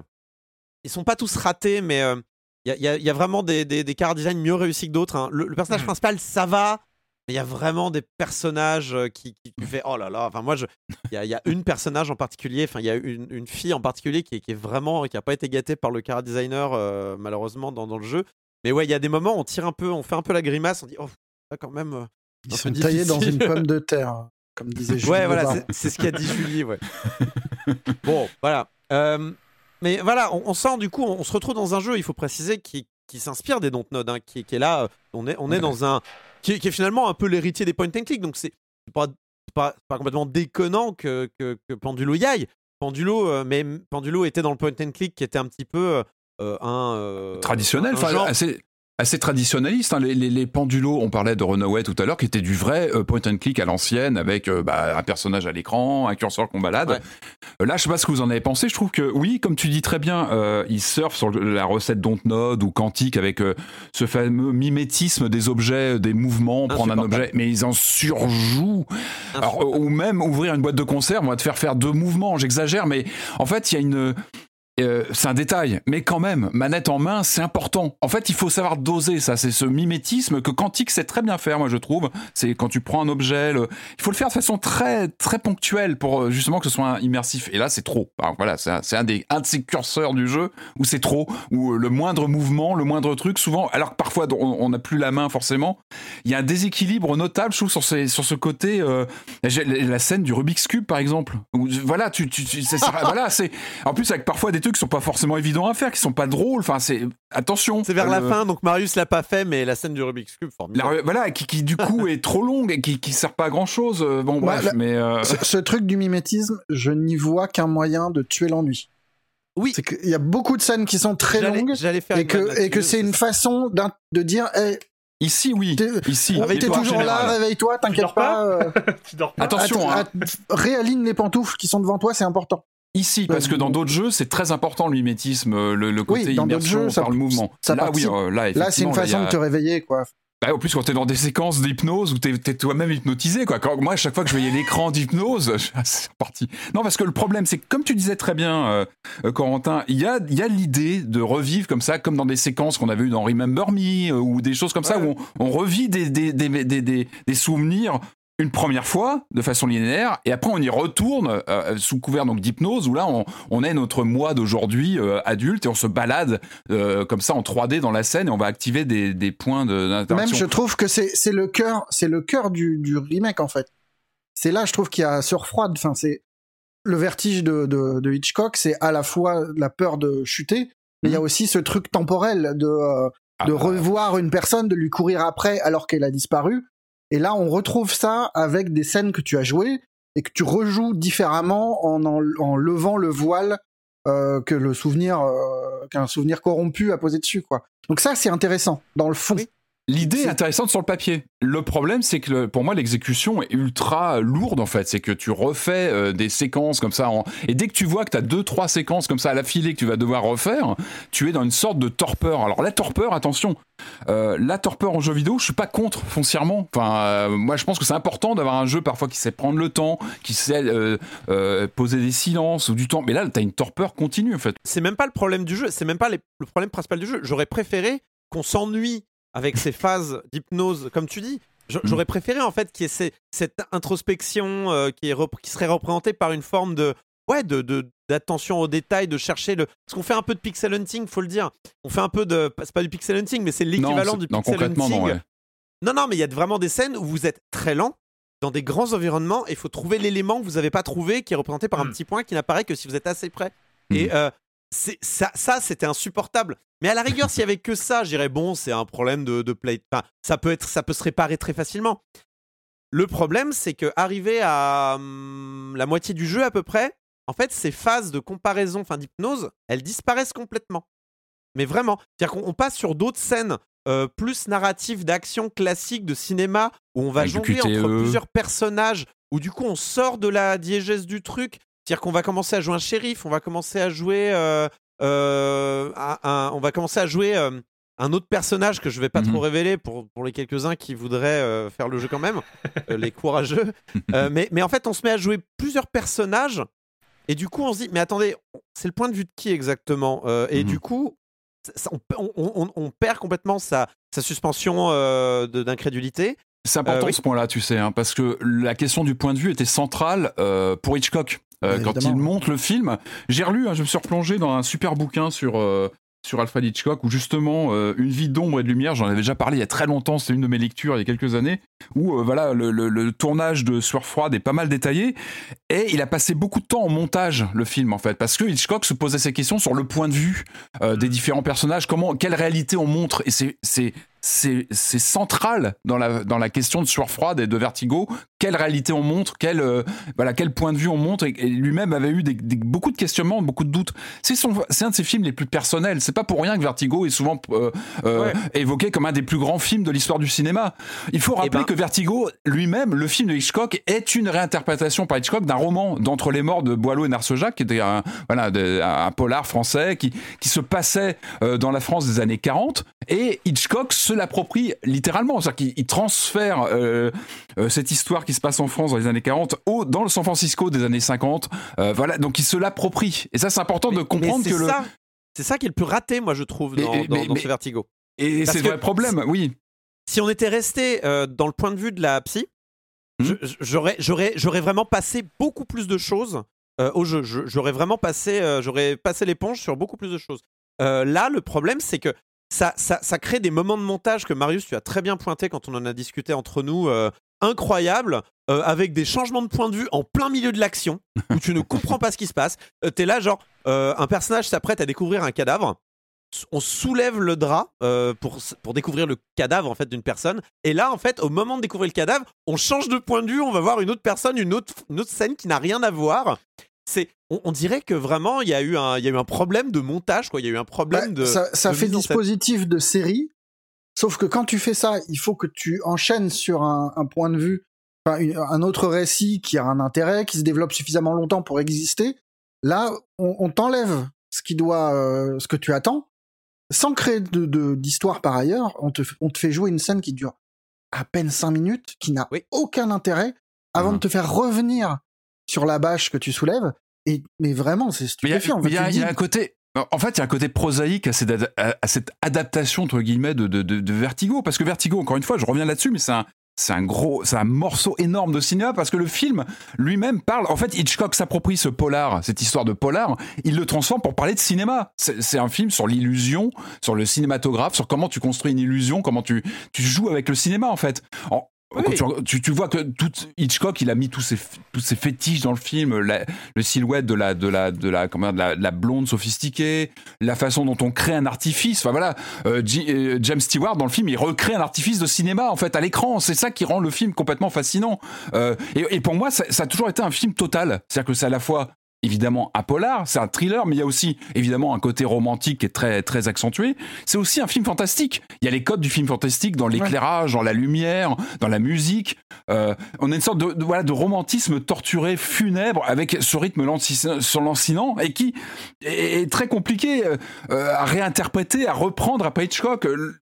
Euh, Mais là le, problème c'est que tu peux pas adapter comme ça le euh, t'inspirer vaguement du film de Hitchcock avec en plus des personnages qui sont euh, enfin, je- voilà, James Stewart c'était le héros américain, c'est pas rien. S'il prend James Stewart dans ce rôle du, du, du, du détective comme ça torturé, c'est pas anodin. C'est un personnage qui, qui parlait à l'Amérique. ils ont pris, ils ont pris Alan Wake, c'est- quand même un bel hommage aux jeux vidéo. Je veux dire, c'est pas mal. euh. Mais non, mais ce perso en plus il est antipathique. Moi je le trouve antipathique le héros. Il a, Ah, il a, il a pas de oui, charisme. mais il est, en il est vrai- complètement. euh, En vrai, en vrai, c'est le personnage qui évolue le mieux, je trouve, de, de, de Ouais, tout mais truc. non, quoi, non, non. Et puis, et puis, le- euh, pour moi, le, le vrai fond du problème, c'est que c'est peut-être le film, c'est peut-être le, le film le plus célébré de Hitchcock, mais c'est le moins adaptable en jeu vidéo potentiellement. On en avait parlé. Hein. Je pense que Fenêtre sur cours, tu peux imaginer une adaptation en jeu vidéo parce que tu as cette question du point de vue, du prisme d'un objectif sur une cour de, de, de, de, de- de maison.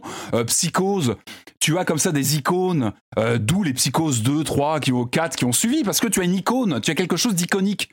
Vertigo, on est sur quelque chose de beaucoup plus vaporeux, de beaucoup plus, euh, j'ai envie de dire presque sophistiqué. Et Je rappelle, euh, Patrick, c'est justement le, ce moment-là où euh, c'est pas la première adaptation euh, Hitchcock euh, licencié Hitchcock. Non, bien sûr, on, bien a eu, on a eu le droit à Alfred Hitchcock The Final Cut hein, en, en 2000, euh, début 2002. Là aussi, c'était un échec. C'est à l'é- à l'époque, c'était un studio français qui s'appelait Ar- Arxel Tribe euh, qui avait, qui avait sorti, sorti ça. Et c'était là aussi un jeu narratif point and click qui. Alors, c'est marrant parce que le dispositif est assez semblable, c'est-à-dire que c'est un jeu qui s'inspire d'Alfred Hitchcock, mais pas, c'est pas une adaptation réelle de la production d'Al- d'Alfred Hitchcock. Alors là, ils avaient choisi un truc totalement artificiel, c'est-à-dire que c'était une sorte d'enquête dans un studio de cinéma où euh, pas mal de décors euh, rappelaient, euh, rappelaient les, les décors d'Alfred Hitchcock. Et en fait, c'était un jeu à clin d'œil.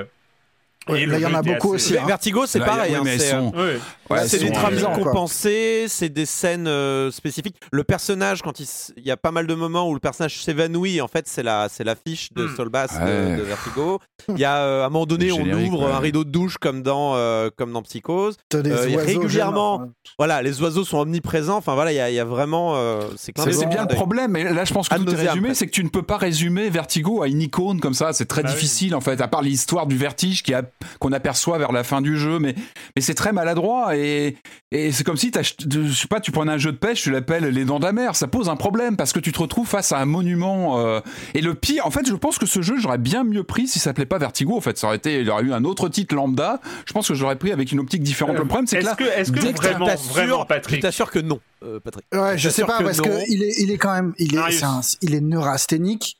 Les moments Ouais. de tension qu'il crée, moi, une fois sur deux, ça se finissait en éclat de rire. Et ce qui est quand même ouais, ouais, embêtant, ouais, ouais, quoi. des- Enfin, t'as des Faut- moments qui devraient être gravissimes et tu et tu t'es pété de rire à- à- devant le truc parce que techniquement ça la ramasse. parce que, parce ouais. que c'est à la fois j'aime j'aime j'ai un, j'ai un vrai- une vraie appréciation de la lenteur ou de la longueur au cinéma. Mmh. Ah, mais bah, là, ça marche pas du tout. Enfin, c'est pas la même chose de d'être mou et d'être lent, quoi. En fait, euh, il n'y a, il y a pas de rythme. Il y a, ce, ce jeu est extrêmement mal rythmé, y compris d'ailleurs dans ces phases de jeu où on joue, euh, où en fait, euh, il y a des moments où vraiment. euh, Ouais, le mais- perso est un peu lourd, Euh, il est pas confort. ah ouais, euh, ouais, Tu peux pas cou- Des fois, tu peux courir, des fois, tu peux pas courir. Ouais, puis il y a des vieilles mécaniques, même de, tu vois, en, en termes de point and click, t'as des mécaniques d'objets que tu peux pas utiliser tant que t'as pas attrapé un autre objet. T'as des vieilles mécaniques un peu rustiques qui sont pas très agréables, même dans le domaine du point and click en général. et puis le, le ils ont remake fait de la- Captain fait- Spirit, c'est consternant. Enfin, Ah ouais, t'as une version, t'as une version, franchement, euh, enfin, l'idole de, version- de Captain Spirit Voilà. qui est terrible. Ouais, c'est ça, il y a un côté, je veux pas être méchant, mais non, parce que il y a du cœur. Je pense qu'il y avait une envie, il y avait un projet, il y avait une envie d'adapter ce film que j'adore. Et moi, ce qui m'a le plus fait de mal, c'est les, les plus les quand t'as des renvois flagrants, quand t'as l'éclairage à l'hôtel euh, verdâtre que, Hitchcock utilise pour justement donner une torpeur, euh, un côté fantastique à une scène. Bah là, ça tombe complètement à plat. Moi, ce qui m'a moi, ce qui m'a choqué, c'est la, scène du, séquoia. Vous savez, de la coupe de l'arbre, l'arbre coupé, qui est mais magique dans le film. T'as une, t'as une magie euh, à ce moment-là, et là, c'est, c'est long. Euh, c'est et finalement ça porte pas grand chose. Enfin, pour moi cette séquence-là, elle, voilà, elle synthétise pas mal le, le malaise d'avoir essayé d'adapter. euh. Moi, je pense que Mais ce qui, ce je- m'étonne en, en vous écoutant et ce qui m'a enfin, ce qui m'a aussi étonné dans, dans, dans- quand j'ai suivi un peu vos, vos, vos désagréments euh, ludiques Peregrinus. lors, lors de, Ouais. lors- lors- on, se- lors- oui, quand- on se quand vous parlait, on se parlait, c'est- c'est vrai qu'on jouait, on. J'a- J'arrive pas. En fait, ça me semble très clair que le jeu est objectivement, factuellement raté. Mm. C'est un naufrage. Euh, J'arrive pas à comprendre à quel moment ce jeu est sorti en fait.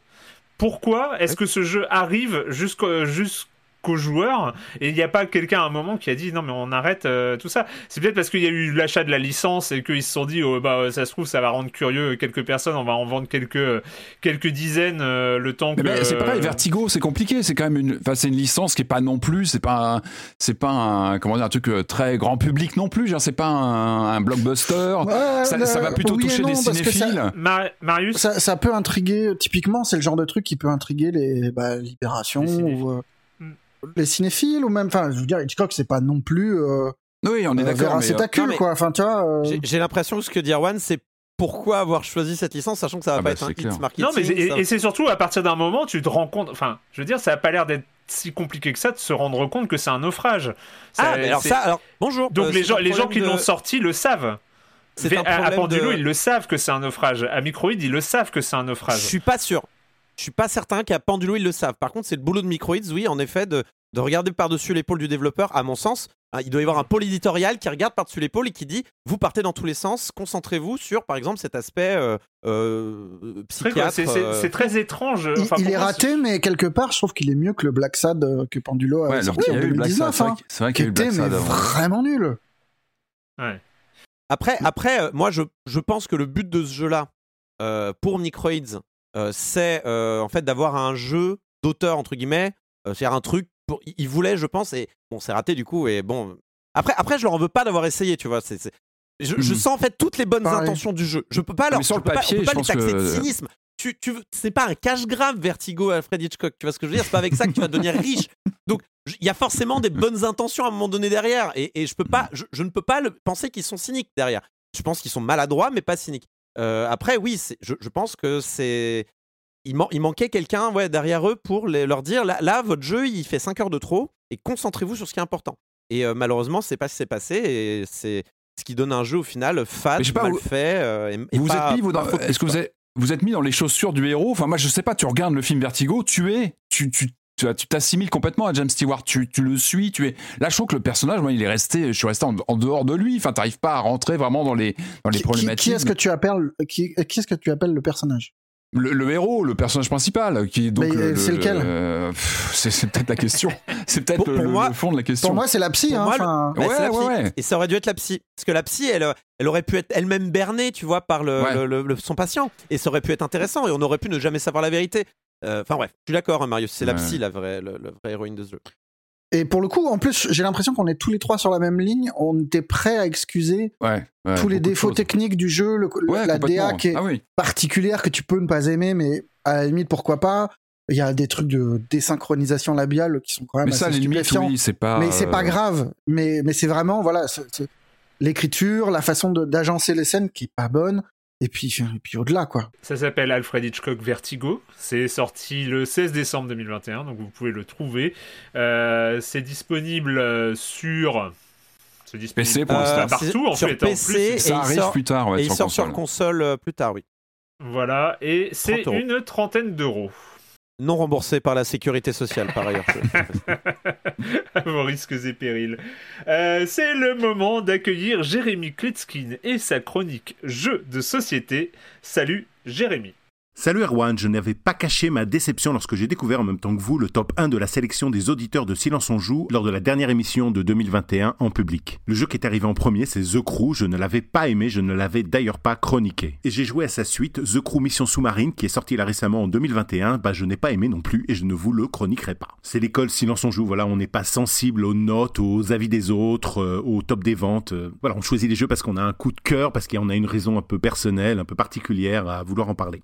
Je suis un petit peu emmerdé, c'est la mode, parce que le jeu dont je voudrais vous parler, c'est aussi un jeu de pli. Parce que les critères qui me feraient euh, critiquer The Crew, ce jeu les partage aussi. Enfin, sur le papier. Et c'est pour ça que je trouverais intéressant de faire le parallèle de ces jeux pour essayer de comprendre euh, ce qui s'est passé un peu dans mon cerveau. Pour résumer, et je ne les chronique pas, attention, les jeux The Crew, ce sont des jeux de pli. Quatre couleurs de cartes différentes et des valeurs de 1 à 9. Et à la manière du tarot, de Hearts, enfin, et de plein d'autres jeux, on doit avoir la valeur la plus élevée sur la couleur annoncée au début du tour. Et puis, il y a une couleur atout qui est plus forte que les autres, mais on peut pas la poser tant qu'on s'est pas débarrassé de la couleur qui est demandée. Et malgré leur effort narratif, je me suis surpris à utiliser ce vocabulaire de couleur atout, coupé, pissé. On a déjà vu ça mille fois, et c'est justement ce que je reproche à The Crew qui rajoute des tartines de règles au-dessus de cette euh, mécanique de base. En gros, les joueurs reçoivent des objectifs personnels, ils doivent ensemble tenter de réfléchir mais sans communiquer pour euh, atteindre chacun d'entre eux. Mais encore une fois, ça n'est pas le jeu que je voudrais vous chroniquer aujourd'hui. Je voudrais vous parler de Marshmallow Test, qui est un jeu construit sur ce même principe avec des cartes de 1 à 12 cette fois-ci en 5 couleurs différentes. Mais là, en beaucoup plus épuré, il n'y a pas les 20 pages de règles comme dans les The Crew, mais deux pages, oui, deux pages de règles. Puis le jeu n'est pas coopératif, il est compétitif, donc les joueurs jouent les uns contre les autres. Surtout, et c'est ça que j'adore, l'auteur n'y a pas rajouté plusieurs couches de trucs complexes, non, il a inversé un pignon dans le système et ça change tout. L'idée, c'est que le nombre de points, donc le nombre de marshmallows que les joueurs vont remporter, vont correspondre au nombre de plis que les autres joueurs ont réussi à faire pendant ce tour. Il y a un engrenage de stop ou encore qui se met en place, ça fait monter l'adrénaline et c'est exquis. Je rappelle le nom du jeu Marshmallow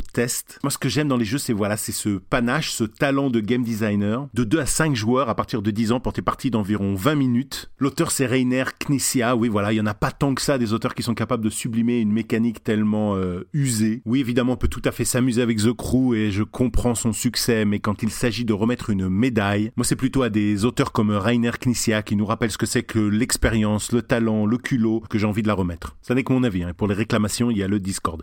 Bye bye. Bye bye Jérémy, j'ai cru à un moment que tu allais oublier de citer le nom dont tu parlais, hein, du nom du jeu dont tu parlais, donc tu n'as pas parlé de The Crew. Euh, on a bien compris. Euh, donc euh, à la semaine prochaine, Jérémy Kletskin, vous pouvez évidemment, il y a, il y a un salon jeu de société très actif évidemment sur le Discord de Silence on joue. Après, après cet unanimisme contre ce Alfred Hitchcock Vertigo, y aura-t-il unanimité pour le jeu à venir, c'est-à-dire ce chef-d'œuvre absolu. Pardon, je, t'ai déjà dit un peu. Mais bon, bref, on va en parler. On va parler d'une aventure à, tout près de l'horizon des événements d'un trou noir, parce que c'est quand même une catastrophe quand il se prépare à engouffrer comme ça une planète. Est-ce qu'ils arriveront à sauver leur planète, ces coureurs du vide? Ça se passe dans Solar H.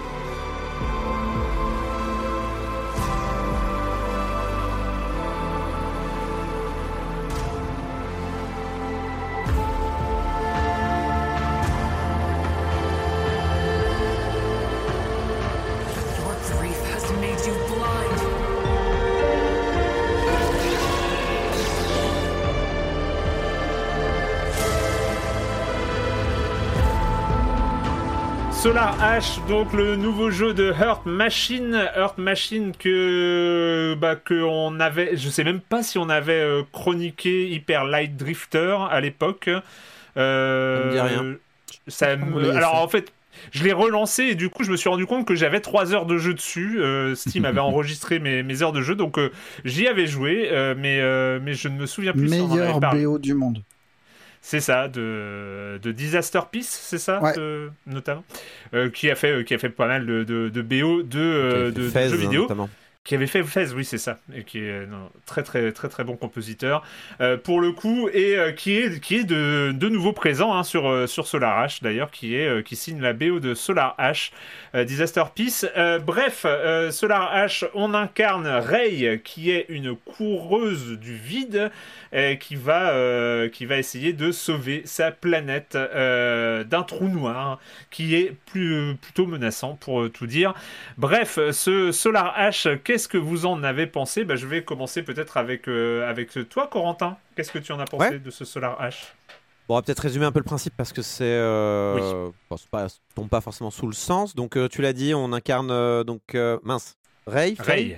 Ray. Voilà, merci. Désolé, j'oublie. J'ai son prénom. On incarne Ray, donc qui est une Void Runner, hein, donc je sais pas comment on pourrait traduire ça, une runneuse du vide, je crois, coureuse du vide, je sais pas comment. Coureuse du vide. Je sais pas comment il le traduit. Et donc son, son but à elle, c'est de euh, d'aller euh, ouais euh, dans le au bord de l'événement des, de- de- des horizons d'un trou noir pour en fait le, le fermer, le, le- le- clore le trou noir en y insérant une graine d'étoile, qui est un dispositif, on imagine, qui va remplir le trou noir, ce qui est impossi- impossible, parce que ça marche pas comme ça du tout, mais c'est pas grave. On imagine c'est un appareil de SF qui ferme le trou noir, voilà tout simplement. donc une- voilà une, un- Une un- bombe, un- quoi. C'est une bombe, voilà, c'est une grosse bombe. Euh, donc pour ça, euh, donc les, les, run- les runners du vide, ils sont assez euh, habiles et agiles, puisqu'en fait, c'est un peu comme s'ils avaient des roller skates, mais qui marchent sur tout, tout type de terrain, sur les nuages, sur le, le sol, partout, partout. Et donc ils courent très vite, ils peuvent avoir un petit coup de boost et tout, et donc on se retrouve assez rapidement dans le jeu. On se rend compte qu'on qu'on va devoir pas mal glisser à la journée, à la jet set radio presque, euh, euh, sur, dans des environnements euh, de plateforme euh, euh, pour en fait atteindre différents objectifs. Et elle a un grappin aussi euh, qui, qui va jouer entre le grappin, euh, euh, la glisse, les slides sur des rails, euh, des plateformes, quelques ennemis aussi qui traînent de ci de là, euh, sur lesquels il faudra donner des coups. euh, pour en fait activer différents euh, en fait pour pas pour activer mais pour euh, se débarrasser d'une espèce de euh, comme tu dis, euh, Marius, comme tu as dit la semaine dernière et comme tu as dit dans, ton- dans ta critique de Solar Ash, une espèce de, de miasme à la Miyazaki, euh, c'est-à-dire cette boue noire qui colle partout et qui est une espèce de, de corruption absolument originelle et primordiale qui crée des interférences et donc empêche la mise en place et l'activation de cette bombe a, dont on a parlé en début. Donc en fait le, le jeu est, est- est coupé en plusieurs zones et à chaque fois voilà ça va on va aller euh, casser la boue primordiale à 3-4 endroits dans chaque zone et en fait ça va réveiller une espèce de gros monstre euh, qui est en fait lui-même un niveau en fait euh, un niveau mais Ouais. qui se déplace et qui bouge sur en fait, qu'on va devoir rider en fait en montant dessus et un peu à la Shadow of the Colossus euh, aller en fait le tuer en, appu- en, en appuyant comme un, un acupuncteur assassin aller appuyer sur euh, Dans l'œil. euh, voilà lui enfoncer des aiguilles à différents Un endroits ophtalmo en- un petit peu, euh, un petit peu. euh, Sauf que là, c'est à la quatrième vitesse. Sauf que là, c'est à la quatrième vitesse, c'est-à-dire qu'on on glisse dessus et on met un coup euh, sur l'endroit où on doit vraiment placer ses aiguilles pour euh, activer le, le- le- le point d'acupuncture. Et, euh, et on doit le faire, voilà, en- euh, je crois que c'est systématiquement, on doit le faire trois fois, euh, sachant qu'en fait, le monstre, il perd en zone rideable, entre guillemets. Euh, il perd en, en zone où on peut se déplacer euh, à chaque fois, donc ça devient de plus en plus difficile et les, phases euh, sont de plus en plus longues. Euh, et puis ensuite, voilà, le, monstre est mort et on passe à la zone suivante. Il y a aussi des petites zones euh, annexes pour euh, récupérer du, matos, euh, des, euh, capacités supplémentaires ou des petites améliorations de son personnage. Mais en gros, vous avez, euh, vous avez tout le jeu résumé là. euh, et il n'y a, pas de problème à ce niveau-là. Dans, dans le, dans le concept général, il n'y a pas de souci. Euh, c'est alors, je suis peut-être le plus pisse froide d'entre vous, euh, enfin d'entre nous, donc je ne sais pas si je dois continuer euh, sur ce qui m'a peut-être moins plu euh, sur le jeu. Ouais, on n'a pas abordé le choc visuel, parce qu'il y a un choc visuel déjà. oui, oui, t'as raison. Non, tu as raison. On le est- choc visuel sur- du jeu qui a une, qui a une allure folle. C'est quand même le premier truc que tu vois quand tu vrai. lances le jeu. Je trouve qu'il a un vrai, design. euh, Moi, c'est marrant, c'est un peu la manière dont j'imaginais le futur du jeu vidéo dans les années 80. C'est-à-dire des, un côté épuré, euh, design euh, très. comment, je sais pas comment expliquer, avec des fulgurances comme ça, on voit des choses dans le loin. Enfin, il y a une ampleur visuelle, je trouve, assez, assez incroyable. Même en étant immobile. tu- c'est t'as C'est la même SF euh, biotechnolo, euh, Ouais. euh, ultra saturé au niveau des couleurs. euh, Années 80. Il y a un petit parfum euh, 80. il y a un- en fait, euh, ouais, mais c'est du néo. du rétrofuturisme. néo, euh, du c'est du rétrofuturisme. néo synthwave un peu. C'est du néo synthwave Ouais, un petit ça. peu. euh, euh, C'est il y a violet, violet, rose et, Voilà. et, et bleu, quoi. C'est quand même le premier, c'est le premier truc, euh, c'est le premier contact, hein, c'est ce choc visuel moi, que j'ai eu. C'est le premier truc. Avant d'aller plus loin, bah, c'est vraiment le choc. C'est le, le, le look, il est classe, il est incroyable. C'est le look Game Bakers, c'est le look Haven, c'est le look Fury. Euh, piochez là-dedans, vous aurez exactement, euh, exactement ce que vous avez dans, dans, dans euh, Solar. Euh, ça me dérange pas, c'est pas non plus ma cam ultime, je dois cacher. Enfin, le, le choix des couleurs n'est pas forcément le mien, mais après, bon, je sais que c'est les goûts et les couleurs, et donc je vais pas forcément euh, Après, Euh, les- les- après sur, euh, sur, critiqué. sur chaque niveau, tu as des, euh, des, des variations chromatiques Oui. euh, sur chaque niveau. C'est vrai qu'il y a, juste pour préciser un peu sur le, le contexte, euh, le, le contexte à partir duquel on joue, hein, c'est que grosso modo, cette graine d'étoile qui est une sorte d'énorme épée, enfin voilà, on est vraiment dans la mythologie. Hein, c'est pas, c'est, on est plus du côté, d'un côté mythologique qu'un d'un côté SF. Hein, c'est précisé aussi parce que vu que tu as parlé de- d'horizon des événements d'un trou noir, de sauvetage, c'est vrai qu'on parle on a un langage un peu space opéra, mais on est vraiment sur un univers très mythologique. hein. C'est-à-dire que c'est, Ouais. on n'est on n'est pas En- sur en un fait, truc de la- de, de scientifique. Il n'y a pas de. Non, mais On- c'est de la. c'est ce fameux. Je sais plus qui avait sorti cet axiome. Enfin, pas cet axiome, mais cette. euh, euh, cette conjecture, mais en gros, euh, le, le fait qu'en fait, c'est de la technologie tellement avancée que ça ressemble à de la magie, donc à de la fantaisie, en fait. C'est, Oui, mais, et, ça. et- et là, le- disons que tout le design est fantasy. On est, on est beaucoup plus Mhm. proche de la fantasy avec ces énormes monstres, Mhm. etc.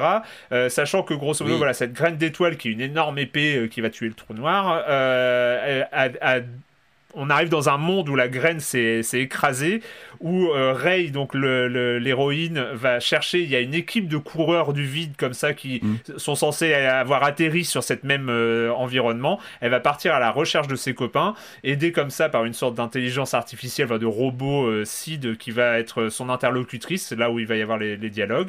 Et comme ça, beaucoup. des zones, à, des zones à débloquer. Et là, on rentre dans un jeu vidéo un peu à la narration mythologique, avec des grands monstres, des boss, euh, etc. On est dans un jeu vidéo. En fait, grosso modo, c'est ça, ça met ça met un contexte à un jeu vidéo euh, qui, qui Bon, s'assume comme tel dès le départ. ça reste très très euh, scientifique quand même. Enfin, euh, pardon, science-fiction. euh, enfin, voilà, y- les interfaces sont très science-fiction. euh, Il y, a, il y a quand même, on croise des, des- des zones de plasma, enfin des, des- petits checkpoints euh, avec des, lasers qui s'élèvent comme des balises. Enfin, bon. euh, c'est pas non plus de la fantasy fantasy, hein, euh, allez pas penser. Non, euh, et puis y a- bon, et après hein. c'est assez classique, hein, c'est Oui, aussi cette espèce d'esthétique de la ruine euh, où euh, on traverse des civilisations qui ont été fracassées. Là, en l'occurrence, c'est pas trop vieux parce qu'on on- on trouve encore des des gens, des, des survivants qui sont là, qui te racontent des micro-histoires. des- Mais c'est bon, hyper surprenant dans Oui. l'univers. On- Et puis de toute façon, on, là, on s'attarde parce que on s'attarde sur l'histoire, mais et euh, Erwan va sûrement me- nous contredire, mais c'est pas très bien raconté. Il y a beaucoup de Mm. textes qu'on n'a pas forcément très envie de lire. On n'a qu'une envie, c'est quand même de parcourir un peu le monde euh, en, en courant. Mais c'est vrai qu'on on nous balance beaucoup de technobabble très rapidement et on. Enfin, bon, Hmm. l'univers est pas si important au final. Enfin, l'univers graphique est important, mais pas le- le- l'univers scénaristique. En tout cas, c'est mon avis. euh. De, de mémoire, Hyper Light Drifter avait un peu ce type d'univers-là, mais était un jeu muet, ce qui fait que ça te laissait comprendre les choses par toi-même. Et là, t'as tout qui t'est un peu imposé dès la première minute, genre graine d'étoile de quoi, de machin, de. Et moi, j'ai lâché très très vite l'histoire. Ah, moi, ça a, moi, ça a cassé la magie de ce visuel. Je parlais du choc euh, presque tétanisant du visuel que je trouve admirable. C'est presque un générateur comme Exo One de pochette de peut-être de Ouais. BD plutôt. Enfin, il y a, il y a un côté vraiment. enfin, J'appuie dessus, mais c'est vrai. Graphiquement, sur PS5, je trouve que le jeu est, est- est admirable. Et puis. Quelques minutes après, t'as ces, ces, ces, ces- ouais, t'as ces, ces pages de texte à lire. Bon, c'est une chose, c'est pas un problème, c'est parler, mais il t'écrase littéralement sous un lore qui était sous tes yeux. Enfin, il y a quelque chose de, de- qui, qui est assez écrasant dès les Ça premières n'a- minutes. Moi, ça, ça ça n'apporte une- pas grand-chose en fait. c'est une douche froide, mais c'est même plutôt. Moi, je trouve c'est- même que ça. c'est crispant. ça- C'est ça crispant en hein. fait. Ah oui, au, lieu d'avoir. on euh, est- une- On est Ouais. censé quand même, enfin je rappelle, on est censé quand même être dans un monde dévasté ou sur le point de l'être. C'est-à-dire que la, la Rey, elle fait ça pour sauver sa planète qu'on voit à l'horizon Mhm. qui est sur le point de se faire manger par le trou noir. Donc elle, son, son but, c'est de couper le trou noir avant que ce soit trop tard. Donc il y a- il y, a un côté apocalyptique à la Majora's Mask qui est quand même, euh, Mhm. normalement, qui devrait, euh, je sais pas, Parler de soi-même. stress. Ouais, et la et meuf, parler, en euh, fait, de toute façon. et, et Ray, qui est très bien doublé par ailleurs, c'est pas le problème, euh, parle comme Alan Drake, comme, enfin, comme dans Uncharted, quoi. Et, et c'est un problème. Enfin, genre, elle fait un, elle commande tout ce qu'elle fait. Elle fait That's taken care of, ou je sais pas quoi, That's taken care of. Elle, elle commande tout ce qu'elle fait. euh, elle fait des Oh boy, des trucs comme ça, et tu fais. Pourquoi tu fais ça, meuf? Parce que Tu te rends compte de la merde dans laquelle tu es, ou je sais pas quoi. Il y a quand même un enjeu un peu compliqué, et du coup, je, Non, c'est plus. Enfin, ouais, il y a ça, mais il y a j'ai le j'ai lore, trouvé les dialogues. le- Non, mais j'ai trouvé les dialogues et en fait la- l'aspect narratif en contradiction avec l'ambiance graphique, l'architecture, les, les niveaux. Et euh, on, alors on a deux éléments très bien faits, mais dont la somme est plus petite que le. Enfin, la- le, le tout est plus petite que la somme des parties, tu vois ce que je veux dire? C'est pas, euh, on en parlait, c'est pas Narita Boy aussi qui avait ce problème de nous assommer comme ça Boy sur des pages et des Ouais. pages à peine lancées, Ah malgré ouais, non, un mais Narita charme. Boy, c'était insupportable. Bien sûr, arrête. c'était- plus, mais, l'idée c'est ça, c'était t'es accueilli par un visuel hallucinant et puis on t'assomme de l'or, de texte, de machin. Et, et c'est dommage je peux- parce que ça. Je suis désolé, je, je peux, je, je, je dois, je dois parce que je, Interviens, le faire. Ah non, mais pour le coup, euh, je, je vous entends et vu que vous êtes, euh, vous êtes tous d'accord, je pense qu'il y y a vraiment un, différentiel de perception.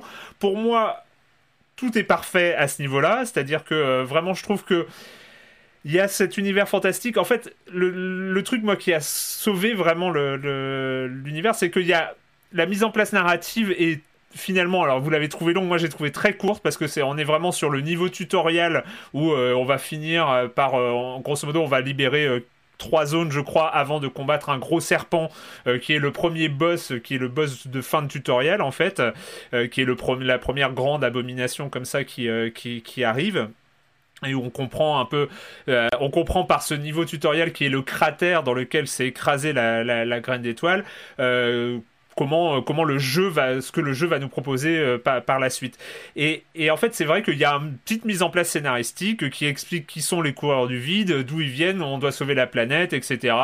Euh, et c'est là où je dis qu'on est plus sur un, il y a une mise en place mythologique, c'est-à-dire que ils, expliquent rapidement le contexte un peu politique de cette planète qui a pas voulu se sauver elle-même et donc eux ils ont cherché comme ça une technologie et il y a cette technologie un peu magique de la graine qu'ils ont trouvé sur la planète. Bref, le contexte scénaristique est, est- est mis en place et on, là on se met à la, à la place de Ray, Ray qui comprend rien.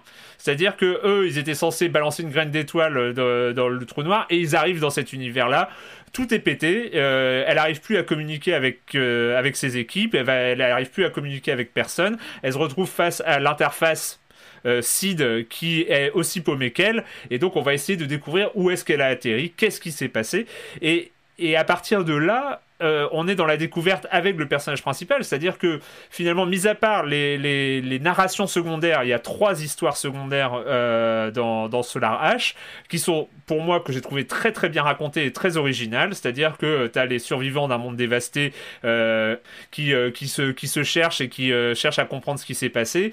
Euh, tu as, un, un- comme ça une population euh, très originale euh, euh, basée sur la nature, sur, la sur, sur le fait de cultiver et sur le, un rapport euh, très euh, spécial à la, biologie. Et puis, tu as, une, une, autre, euh, une autre civilisation comme ça, très différente. Et ces petites histoires sont très bien racontées, très drôles. Et, euh, et, et, et moi, je trouve que finalement, la- ce que vous reprochez au jeu euh, est, est beaucoup plus disséminé à travers l'entièreté du jeu par, après l'intro en fait. C'est-à-dire qu'il y a cette intro où on vous balance quelque chose. Bon, c'est vrai qu'on comprend Il y a une pas maladresse, je pense, dans l'intro. Je pense qu'il y a une maladresse à ce niveau-là. Je pense qu'il y a un petit. mais moi, ça m'a euh, pas, la suite, euh, hein. ça m'a pas tant que ça choqué, notamment parce que, euh, bah, ça, on est très vite dans l'action quand même. Enfin, je sais pas pour vous. Oui, oui, c'est pas très long, mais moi, je j'ai fait deux fois vraiment- le tutoriel parce que la première fois c'était sur PC, mais il ramait trop et c'était un peu un- Mm. insupportable, donc euh, je l'ai relancé sur sur PlayStation après. Euh, j'ai fait, du coup, j'ai fait deux fois l'in- l'intro. Euh, finalement, on est, on, oui, on nous balance un peu de scénar, mais après on glisse quoi. Et on Oui, est oui. tout de suite dans l'intro, Mais- enfin dans, dans l'action. Enfin, j'ai pas le, trouvé que le c'était- truc que j'avais gardé d'Hyper Light Drifter, c'était justement, t'étais dans un Zelda-like, mais euh, avec une puissance d'évocation qui était hyper forte, parce que t'avais des quelques images qui te racontaient un bout Mhm. d'histoire au début, mais pas une once de texte, et tu, Mhm. tu devais tout recoller toi-même. Et t'avais cette promesse-là, en fait, que le jeu allait te permettre de faire sens et de machin. Et là, on te balance un pavé de texte en te disant Void Runner, graine d'étoile, machin. euh, Ouais, ça fait Et- beaucoup.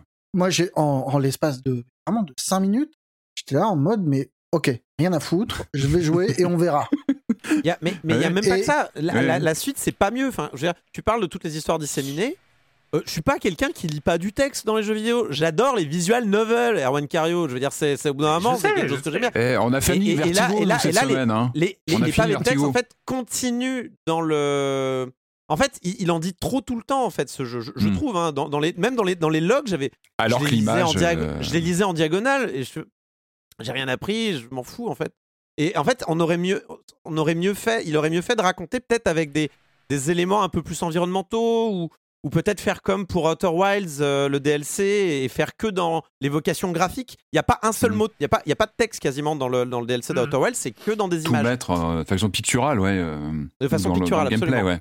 Et, et ça aurait pu être intéressant de faire comme ça. Là, j'avoue que l'histoire est peut-être bien, j'en sais rien. Le problème, c'est que le jeu me permet pas de me rentrer dedans. C'est-à-dire que le scénario est peut-être bon, la narration ne l'est pas. Tu vois ce que je veux dire? Et du coup, euh, enfin, à mon sens.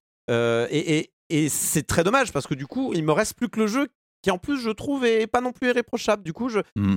Avant que, Je avant que vous ce- là-dessus, moi je me mets plutôt du côté d'Erwan, où je trouve que pour le coup, le sentiment de glisse est super.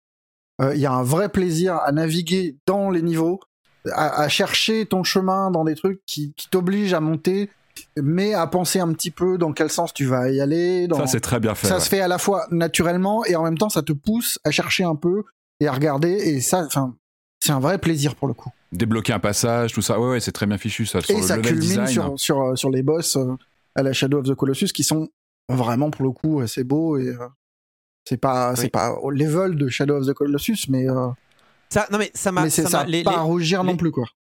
les boss sont clairement les points forts du jeu. Enfin, moi, j'ai vraiment adoré les moments des boss, même si euh, peut-être la répétition, parce qu'on refait en fait les mêmes passages sur les boss. Enfin, en fait, j'ai pas trop compris. Est-ce qu'on fait chemin A, chemin B, chemin A plus B? Je crois que c'est ça qu'on fait en fait quand on fait les boss, Euh, parce que le dernier chemin, euh, enfin le, le dernier point de vie en fait, on- il est très long en général, et j'ai l'impression qu'on fait euh, la première moitié, la deuxième moitié, puis les, deux moitiés ça, ensemble. dé- ça dépend des boss. Ah, ça doit dépendre des boss. Ouais. En fait, c'est vraiment un jeu qui est constitué de, de- parties vraiment toutes bien faites euh, dans l'ensemble, niveau gameplay, mais qu'elles ont du mal à s'articuler ensemble. Je m'explique, c'est-à-dire que. En fait, j'ai l'impression de jouer Sonic dans un niveau de Mario, Gala- euh, de Mario Odyssey, tu vois ce que je veux dire? C'est-à-dire qu'il y a vraiment une verticalité euh, qui, qui n'est pas toujours adaptée à, ce, à ces traits qui, qui va très vite en horizontalité. C'est-à-dire que il y a des moments, je suis en mode, vas-y, donne-moi un long ride, euh, bien vertical, bien dans l'horizon, je veux aller loin et vite. Et, euh, et, y tu a. vois ce que je veux dire? Il y en a. Et- et- Non, mais il Il y en a mais c'est vrai qu'il aime bien les casser aussi. Il te casse le C'est-à-dire rail que- et il va te demander à faire euh, ouais. Très souvent, le jeu va t'arrêter, te dire non, non, maintenant c'est de la plateforme, ou non, non, maintenant c'est du combat, qui par ailleurs sont peut-être le truc le moins réussi du jeu, c'est-à-dire les combats euh, pff, sont pas si ouf et, et te cassent parfois dans ton truc. Alors qu'en effet, je suis entièrement d'accord avec vous, les, les sensations de glisse sont bonnes. euh, euh, Il y a des vrais moments de grâce, notamment sur les boss. Euh, quand tu réussis à faire la dernière phase de ton boss, à, à placer toutes les aiguilles, à, à s'agripper au grappin en utilisant le. uti- Il y, y a un vrai moment de flow, il y a des vrais moments de grâce. C'est Bah, c'est parce Bon. qu'un jeu de rythme, en fait. dommage. Sur les boss, ça devient un jeu de rythme, quasiment, où t'es vraiment à placer tes, tes, tes, un- séquences. euh, C'est un jeu de rythme euh, misé. à- Oui, il y a, il y a- il y a beaucoup de rythme avec euh, du pattern rythme et de parcours. euh, et, euh, et, euh, et, euh, de la connaissance parce que c'est vrai que alors ça m'est arrivé une fois de réussir euh, un boss en one shot. euh, j'étais un- j'avais l'imprestion que j'étais euh, Ah ouais, j'étais que- arrivé à un niveau ultimate. Euh, ça crée de vraies généra- bonnes sensations, les boss. hein. Généralement, euh, il y, a- il y a même euh, un boss que euh, sur la troisième vie, euh, je l'ai refait, je pense, euh, 40 fois avant de, Mhm. euh, Ah avant Ouais, avant d'arriver au, d'arriver au bout. Mais d'une manière générale, l'apprentissage marche bien. Euh, J'ai juste prendre la parole pour dire euh, que euh, si aujourd'hui, alors c'est un jeu sorti en 2021, ça me forcerait presque à refaire mon top 5 2021. Pour tout vous dire, je pense qu'il prendra la première place de mes jeux de 2021. Euh, Ah ouais, j'ai un ah oui, non, j'ai eu un rapport à Solar Ash pour dire, enfin pour moi c'est un jeu qui euh, qui assume complètement de se hisser sur les épaules des géants. C'est-à-dire que euh, c'est un jeu qui assume le fait de s'inspirer de Shadow euh, of the Colossus, qui s'inspire de, de, jeux de glisse. hein. On a cité Jet Set ou euh, Journée un peu moins, parce que, mais un peu sur cette sensation de, de glisse. Pour moi, en termes de sensation pure, alors c'est assez rigolo parce que c'est vraiment quelque chose qui m'est qui m'est apparu, on va dire, dès le deuxième, troisième niveau. Pour moi, c'est je retrouve ce que j'avais ressenti sur le premier Gravity Rush. Euh, qui euh, qui a pour moi mais en même temps, si tu te bases déjà sur un jeu moyen, on va pas s'en sortir. C'est Euh, pour moi. Non pour moi c'est Gravity Gravity Rush avait été avait été une vraie claque à l'é- à l'époque et que j'avais euh, totalement dévoré parce que j'avais été pris dans ce- dans ce- cette proposition de flow euh, qu'ils avaient mis en place et euh, cette proposition de de boucle de gameplay que tu apprends à maîtriser, que tu tu apprends à, jouer avec. Et je trouve que euh, Solar Ash a cette proposition qui est ultra solide du début à la fin et qu'il euh, euh, qu'il le creuse vraiment de niveau en niveau. Je crois qu'il y a y a comme ça six niveaux à, faire plus un, boss final qu'on n'attend pas et qui et qui arrive. Et, moi j'ai vraiment été pris dans ce jeu avec une force qui, qui est assez rare, surtout sur, sur ce type de jeu un peu euh, d'action. Et, j'ai été pris dedans et j'ai pas pu le lâcher jusqu'à être arrivé au bout euh, parce que euh, je enfin, ce jeu m'a parlé du début à la fin. Et, euh, et dans sa proposition, sa proposition, là où elle est très forte, c'est que chaque zone que tu débloques, tu sais que tu vas avoir un schéma finalement en termes de ce qui t'est proposé identique, c'est-à-dire que tu vas avoir différents points de, euh, corruption à, débloquer, entre 4 et 6 points de corruption à débloquer pour euh, libérer l'abomination euh, géante que tu vas devoir abattre pour avoir accédé au niveau suivant. Et dans cette zone que tu as débloquée, tu vas avoir d'un côté la narration secondaire à, à débloquer, donc ça fait une, sorte de quête secondaire. Et la deuxième quête secondaire, c'est trouver les, euh, les cinq, euh, les cinq euh, cachettes euh, de coureurs du vide Ah non, oui. qui, qui sont là. Et donc ça ça, ça, ça constitue un niveau. C'est, c'est- ces trois, ces trois propositions constituent un niveau de Solar H. Et, C'est très la- balisé, mais c'est bien. Enfin, je, je- c'est une structure qui est que tu comprends vite comment ça fonctionne. Voilà. Ça, c'est ça, par contre, c'est vraiment quelque chose que j'apprécie dans le jeu vidéo et avec lesquels on peut jouer d'ailleurs, parce que euh, quand on casse ça, quand on casse les habitudes, ça crée, ça crée des choses en toi que tu peux pas recréer dans d'autres médiums. Et, et bon, Solar H le fait pas vraiment pour le coup. On reste quand même un peu dans la même chose jusqu'au bout. il y a quelques, Sauf a sur le quelques dernier, variations. le, le dernier, et, et c'est peut-être là où on va pas être d'accord, mais bon, j'ai préféré le dernier monde, tu vois, parce qu'il était linéaire. Et du coup, euh, j'ai aimé le dernier niveau parce que du coup, il est, il y avait pas de problème de checkpoint, de tomber euh, de, de 10 000 lieues et de devoir remonter. Du coup, c'était un juste un ride sympa euh, jusqu'au bout. euh, et en plus, le boss était cool. Euh, mais c'est vrai que il y, a- il y a eu un Et- petit et- changement à la fin. Il est linéaire, quoi. Hmm. Et, et, et, et ce que j'aime bien, c'est que tu sais que tu vas arriver dans cet environnement de gameplay, dans cette proposition de gameplay quand tu ouvres un niveau.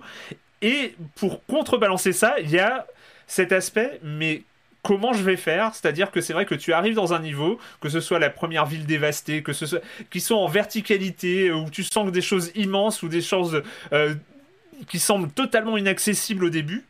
Et, euh, et en fait, tu sais que vu que tu es dans un environnement de gameplay qui est quand même assez contrôlé et, euh, assez euh, bien défini, et bah tu sais que tu vas être à l'aise et que tu vas finalement t'approprier les lieux. Moi, c'est ce qui s'est passé à chaque fois, à chaque niveau, en, quelques en quelques dizaines de minutes, tu t'appropries le nouveau petit gameplay qu'il propose, le- les nouveaux types de rails qui, qui vont qui vont déployer et ce genre de choses. Et donc du coup, je sais pas co- comment dire, mais j'étais, euh, je me suis retrouvé chez moi dans euh, Solar H avec euh, la sensation quand même d'avoir du challenge et des, des- des choses à, à prouver entre guillemets en tant que joueur. Il va falloir que je mérite le fait d'arriver au bout de ce niveau-là, mais à chaque fois, c'était avec, euh, un plaisir euh, réel euh, de au moment où le boss se libère, je suis là, waouh, c'est bon, par où est-ce que je vais pouvoir l'attaquer, où est-ce que sont les prises pour commencer ce boss là. Et je sais pas, je trouve que il s'appuie comme ça sur une culture du jeu vidéo. Vraiment, je trouve que Solar H s- s'appuie sur ses antécédents, en fait, s'appuie sur ses prédécesseurs pour proposer une expérience qui est propre, euh, qui est, euh, qui est une expérience à lui. C'est, l'expérience Solar H. euh, qui, et, et voilà, il s'inspire de l'histoire du jeu vidéo pour proposer, pour aller. euh, je serais tenté de dire plus loin, mais pour aller faire sa vraie proposition. Et de fait, je sais pas, c'est peut-être parce que euh, le charme a trop agi sur moi, mais j'ai. Non, mais après, c'est bien. Enfin, il n'y a, pas de souci. euh, J'ai pas trouvé de. Enfin, de- moi, j'ai un, véritable a- amour pour les jeux cassés. Et, euh, et c'est vrai que celui-là, il- en fait, il est, il est pas cassé. Justement, je, je le trouve. je, je trouve que c'est un jeu qui est honnête et, et bien fait. Mais c'est vrai qu'en fait, il y a des micro-fissures un peu partout. Et ce qui fait que j'arrive pas. il a pas une vra- un vrai point faible. Tu vois ce que je veux dire euh, Que je pourrais pointer. Mais c'est c'est juste que ouais, les parties, je trouve, marchent pas très bien ensemble. Alors que les parties elles-mêmes sont bien. Et euh, c'est vrai que par exemple, on, on en a pas parlé, mais il y a même des petits moments animés, par exemple, qui peuvent. Même la fin m'a rappelé Evangelion, quoi. Donc j'étais. Ah, il y a des bruits. Il y a des bruits qui sont complètement piqués à Evangelion. Ah oui, oui, bah, ça, de- oui, oui. Mais vraiment, je- quand ouais. tu tues un ennemi. euh, Ah, ouais. je suis persuadé que ça a été euh, Ah, mais hop, oh, attends, enregistré si et fini- rejoué parce que. Je sais pas si t'as fini le jeu, mais la fin, c'est Evangelion, quoi. La, la Ah fin, l'esthétique de la fin, c'est Evangelion, il n'y a pas de problème. Euh, c'est, euh, il y a des silhouettes, tu fais, waouh, et puis c'est animé. Il y a des, euh, il y a des, mo- la, la fin, pas la fin, mais même, t'as, t'as des petits passages qui sont animés, pas, après- pas à la main, mais il y a un petit côté artistique sympa.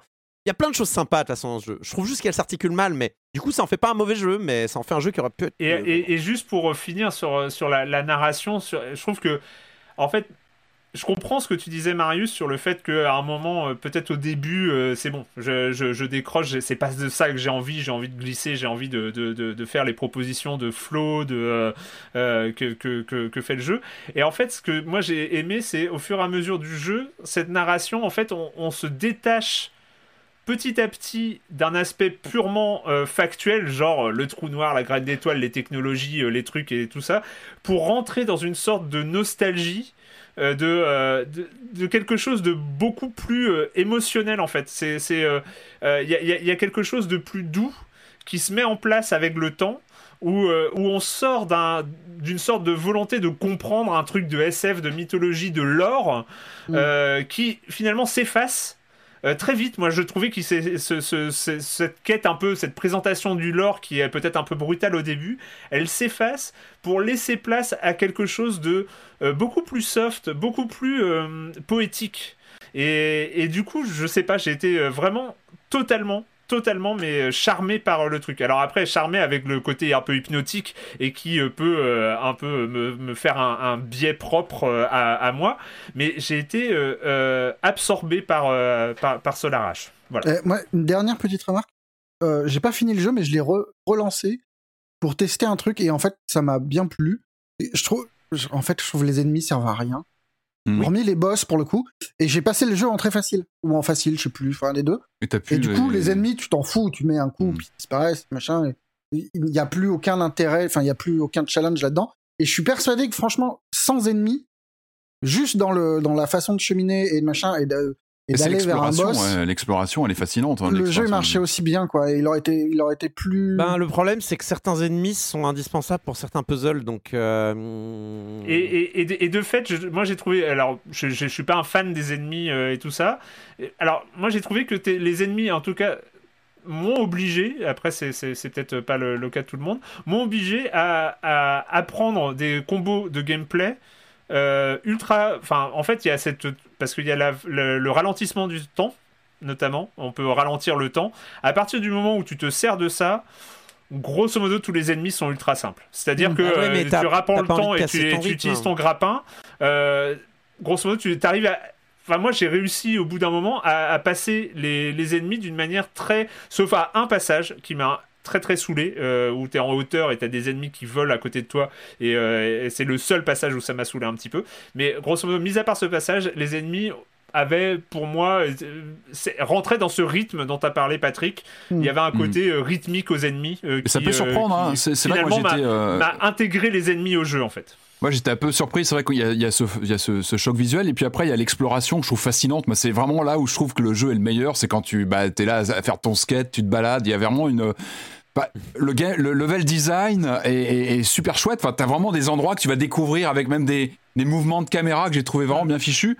À la limite, les combats, euh, ouais, je- moi, franchement les combats mis à part mis à part euh, deux bestioles euh, c'est c'est deux coups d'épée hein. ouais, ouais, mais même, euh, même- Ouais, c'est moi, le je- coup d'épée, sauf quand t'en prends un qui te balance par-dessus bord. Enfin, oui, Ouais, certes. il casse c'est- un peu le truc, mais moi j'aurais même pas mis les boss. J'aurais, fait un jeu uniquement d'exploration des niveaux et ça m'aurait amplement suffi. non, c'est vrai parce que Entièrement d'accord. non, non, Je mais suis entièrement d'accord non, avec toi. les boss, je comprends. On est un peu dans l'école Bayonetta, très euh, comment dire, euh, très spectaculaire. Moi, ça m'a un peu brisé. C'est Ah, vrai que pour le autant- coup c'est Shadow of the Colossus hein, C'est Shadow- pas, Shadow of the Colossus. euh, ouais, avec toutes ces, ces rythmiques, etc. Ah si, c'est un peu Bayonetta aussi. Si, si, si. Oui, vrai. dans le Non, côté raison, un peu spectaculaire, Dans Bayonetta, tu remontes des mains à pied. Si, Ouais. si, si, tu remontes des bras à Il pied y a un côté Bayonetta, il y a un petit côté. Bayonetta, mais, mais qui arrive un peu comme ça après des moments d'exploration des niveaux où tu commences, comme tu disais, Erwan, à te sentir bien chez toi, tu maîtrises l'endroit, et puis il y a ces combats, de- il le- dès le premier de combat de boss, moi j'ai un peu galéré, hein, dès le premier dragon, ça a été une sorte de, il fallait passer ce truc-là, voilà, il fallait le passer, et je pense que ça peut, ça pourrait être un frein, euh, ça pourrait être un frein à certains joueurs, c'est-à-dire que tu te retrouves avec presque un autre type de jeu, comme tu disais Corentin, il y a des entrechoquements comme ça de, de genre de jeu qui peuvent être un peu déstabilisants.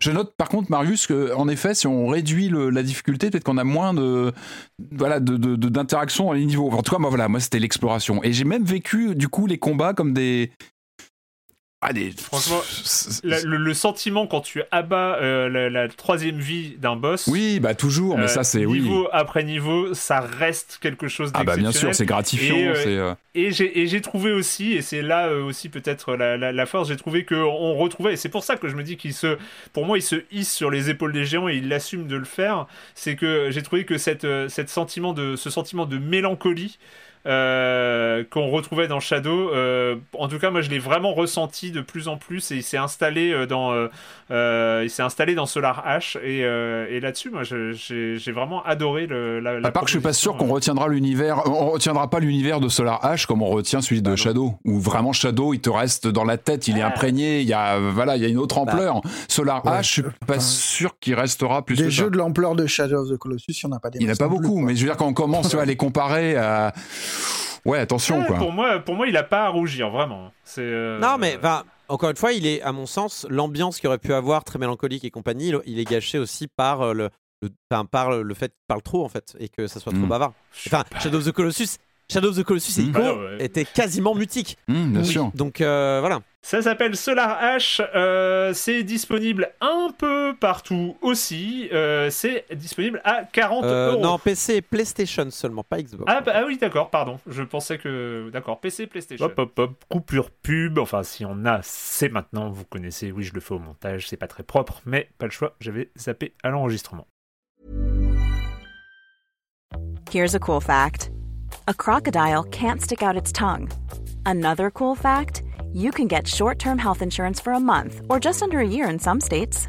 United Healthcare short term insurance plans are designed for people who are between jobs, coming off their parents' plan, or turning a side hustle into a full time gig. Underwritten by Golden Rule Insurance Company, they offer flexible, budget friendly coverage with access to a nationwide network of doctors and hospitals. Get more cool facts about United Healthcare short term plans at uh1.com.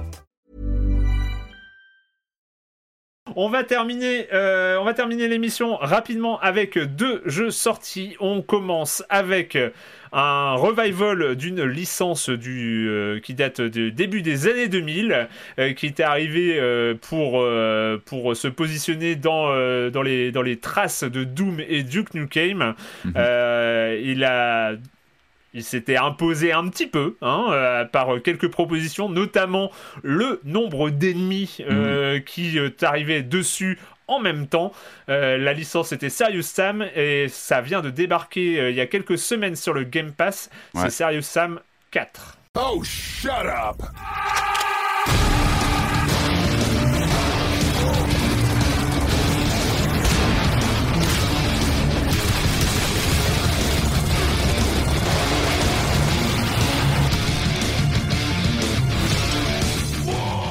Serious Sam 4. euh, Qu'est-ce que oui, j'ai présenté dans les bots, dans les de, de Doom, dans les bots de Duke Nukem, Ah bah, euh, avec ouais. euh, avec une subtilité, on va dire limitée euh, Très relative, et assumée. voilà, une subtilité très relative. Dès le titre, hein, voilà, tout est dans le titre. hein.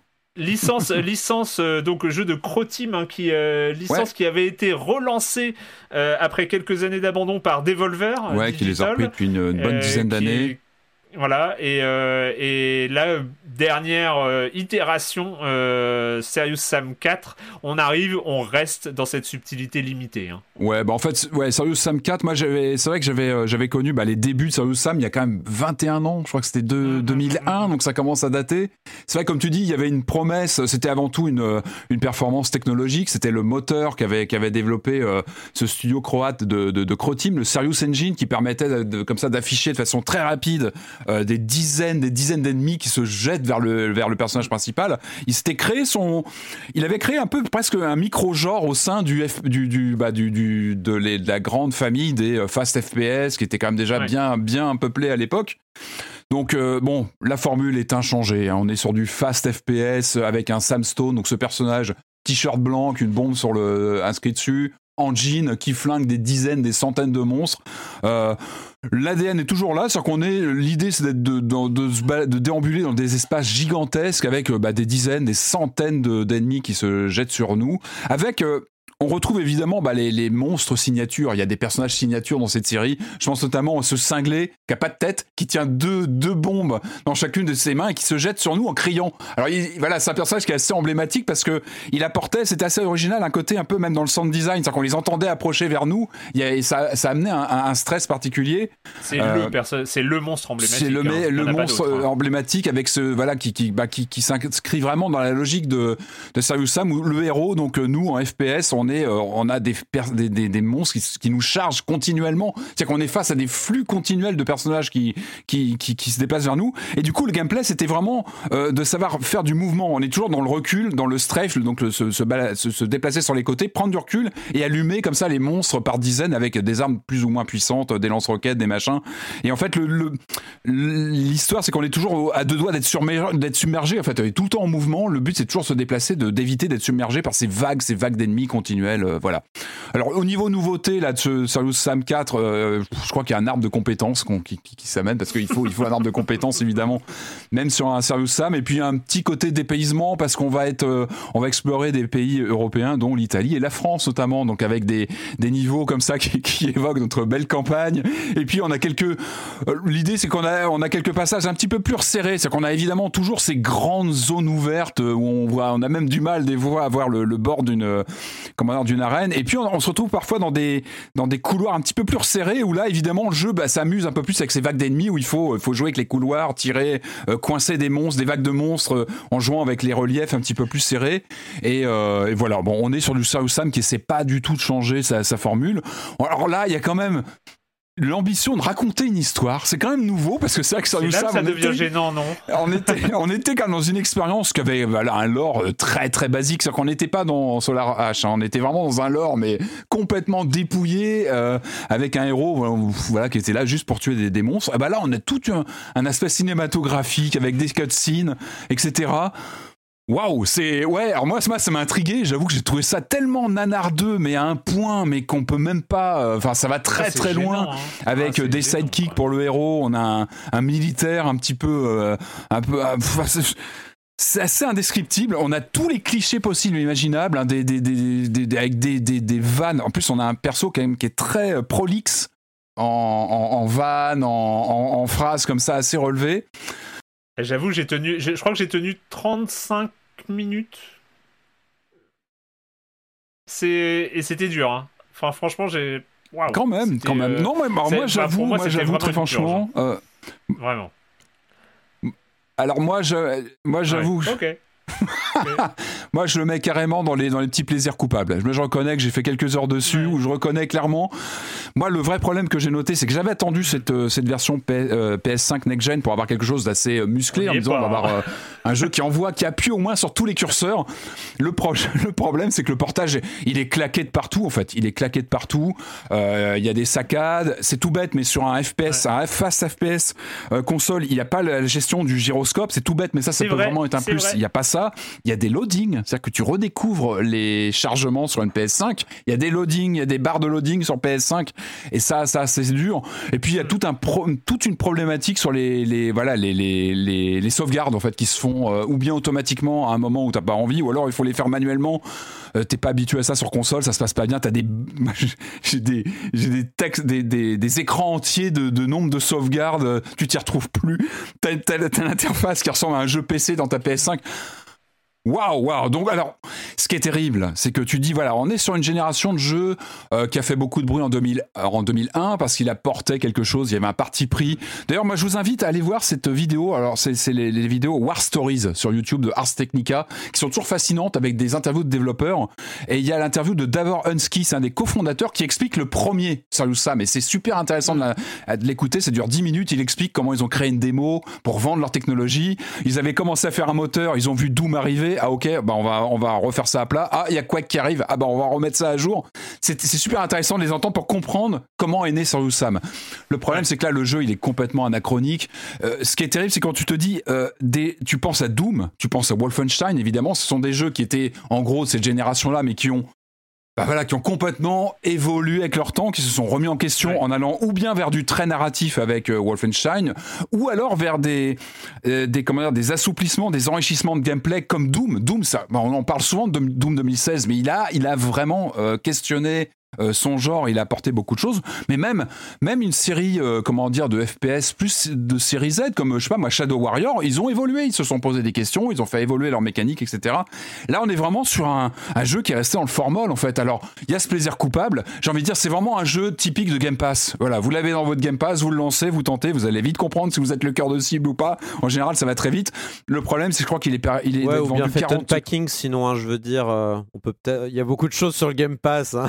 il est, il est vend- Non, mais après, moi, moi, attends, je, je suis pas contre. Je revendique aussi ce droit à un FPS absurde. Tu vois, ce côté euh, shooter euh, où tu vas jouer 20 minutes. euh, tu vois, entre deux parties de Vertigo, ça peut être salvateur, ça peut te faire du bien. et, euh, et voilà, ça peut. Non, mais tu vois, ça peut être aussi. La vie, c'est une histoire d'équilibre. Et Il est, je crois qu'il a une quarantaine Oui. d'euros. euh, Faites Gorogoa plutôt sur le Game Pass. 40 il- euros ah Ouais, je crois qu'il a 40 euros quand tu. Donc non, bah allez sur le Game Pass et voilà, on y joue comme ça ou attendez vraiment une grosse promo, euh, voilà, à jouer comme ça en mode plaisir coupable. On va terminer rapidement euh, avec euh, un jeu qui est revenu d'entre les morts. euh, Ah, lui c'était aussi en septembre. euh, oui, mais oui, c'était en septembre dernier. Et il semblerait que ce soit euh, qu'il y en ait qui euh, soient encore dessus en ce moment, mais parce que c'est pas forcément une licence mineure du jeu vidéo. Je parle de Diablo 2 euh, Resurrected.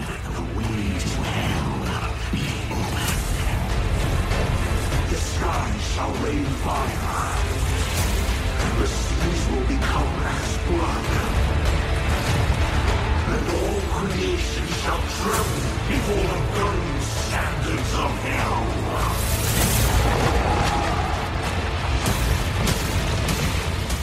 Diablo 2 Resurrected, euh, est-il encore besoin de présenter ce Diablo 2 euh, qui reste dans les mémoires même après son, euh, la sortie de son successeur? Euh, Diablo Surtout- 2, voilà, c'est des surtout après surtout surtout euh, parce que Dia- Diablo 2 reste comme ça dans, dans les dans, dans, dans, dans la mémoire collective du jeu vidéo comme un moment quand même assez important, assez fascinant de, euh, de du hack and slash, enfin voilà qui qui euh, Diablo-like. Du Diablo. Non mais alors, et, euh, c'est Et, ce que j'ai- j'ai- merci de casser mon introduction. J'allais dire, il y a des Oh, jeux comme ça, pardon, gna gna, où on met like après, genre Doom like, et ben on parle de Diablo like pour parler des hack slash. Donc merci Marius. Vraiment, alors les effets, euh, les effets d'annonce, vraiment, tu les. euh, ridicule. Donc Diablo 2 Resurrected, euh, Corentin, tu es encore dessus. Ouais, alors bon, euh, Diablo 2, c'est un peu un- une grosse Madeleine de Proust en ce qui me concerne, donc forcément j'ai un avis qui est un peu biaisé sur la question. Mais tu as raison, Erwan, aussi de préciser que c'est un jeu qui a marqué, qui a vraiment marqué très très fort euh, le, jeu vidéo euh, PC à l'époque. Déjà, en fait, ce qui est fort, c'est que Diablo 1 a marqué et que Diablo 2 a marqué peut-être encore plus fort ou, a réussi vraiment à, créer un peu le même, euh, le même choc en fait. c'est quand même un tour de force assez incroyable quand on y réfléchit 5 minutes, Diablo 2. Euh, donc, pour ceux qui connaissent pas, évidemment, peut-être pour les plus jeunes d'entre nous, Diablo 2, c'est un, donc comme tu l'as dit, un hack and slash où on contrôle en fait un personnage à la souris en vue de trois quarts, un, euh, un peu isométrique, oui, c'est ça. Euh, et en fait, on, on, on- on tape des monstres, on ouvre des coffres, on loot énormément. euh, on construit un personnage sur la balle de ce qu'on va appeler des builds, donc on va se spécialiser, on va prendre... Il y a, il y, a, il y, a, il y a 5 et de 7 classes différentes euh, dans le jeu, et parmi ces classes, en fait, il y a, y a des arbres de compétences, mais en vrai, le but du jeu, c'est pas de remplir l'arbre de compétences, c'est de choisir une ligne dans cet arbre de, de compétences Mhm. et de s'y tenir, parce que sinon, Mhm. votre personnage, il va vraiment souffrir euh, dans les niveaux de difficulté les plus élevés. Et surtout, euh, une manière de jouer à plusieurs qui est, euh, n'est pas vraiment. euh, Enfin, c'est de la coopération, mais en même temps, c'est du partage aussi. Il y a quelque chose qui est un peu, euh, qui est un peu étonnant dans Diablo 2. Et c'est moi, c'est mes premiers. euh, c'est mes premiers ébats multi euh, sur PC à l'époque, euh, enfin sur Mac en l'occurrence, c'est pour ça que j'ai joué, c'est parce que mon papa avait un Mac et il se trouvait qu'en 2000, eh ben, il était offert avec le Mac de mon papa et que j'ai pu, jouer à Diablo 2. C'est quel modèle du coup Un Mac de 2000 C'était du plus, performant être un non G4 ou un G5 euh, Ah, à quand même, ouais, euh, bien. ouais. Sympa. Et du coup, euh, du coup Diablo 2, eh ben, je- euh, ils l'ont refait là euh, en septembre dernier, euh, Blizzard. Euh, et alors, c'est à la fois décevant parce qu'ils ont rien touché, et c'est à la fois une bonne nouvelle parce qu'ils ont rien touché. Vous voyez ce que je veux dire? C'est-à-dire qu'ils ont laissé le jeu un petit peu comme tel, avec quelques trucs de, enfin, quelques bonnes euh, idées de quality of life quand même pour, euh, voilà, un peu euh, rendre l'expérience un petit peu plus souple et tout ça. Euh, mais euh, voilà, le, le plus gros du travail est graphique. Euh, donc euh, le jeu est, euh, est très très correct graphiquement. Diablo n'a jamais eu la. Enfin, il était beau en 2000. Hein. Ouais, Aujourd'hui, ça- il est pas. euh, C'est pas une claque graphique. Après, il est tout à fait passable. hein. Vraiment, c'est c'est c'est un vrai gros travail qu'ils ont fait pour rendre le jeu acceptable en 2021-2022. Et euh, pour le, le faire euh, savoir euh, quand même de manière un peu plus spectaculaire, la touche G qui permet, comme dans Ah. Monkey Island à l'époque, de C'est bon, passer à l'ancien jeu, au nouveau jeu, à l'ancien jeu. Et ouais, waouh, il y a eu du travail. C'est bien cette eu- touche, elle est importante cette touche, hein, parce que oui, Ouais, c'est toujours euh, la voyage dans le temps. euh. Et, euh, Et du coup, il y a beaucoup de changements. Il y a beaucoup Ouais. de changements. Du coup, c'est radical en termes de quand tu appuies sur la, la fameuse En touche. termes graphiques, c'est euh, c'est le jour et la nuit, vraiment. Il n'y a, rien à dire. euh, Ils ont vraiment fait un gros travail. C'est-à-dire qu'en regardant le jeu, on, quand on, comme moi, on n'a pas joué à Diablo depuis très très très longtemps, ça fait 15 ans que j'ai pas joué à Diablo. En Mhm. gros, tu relances le jeu, tu fais oui, bah c'est comme avant. Non, c'est tes souvenirs qui te font croire que c'est comme avant.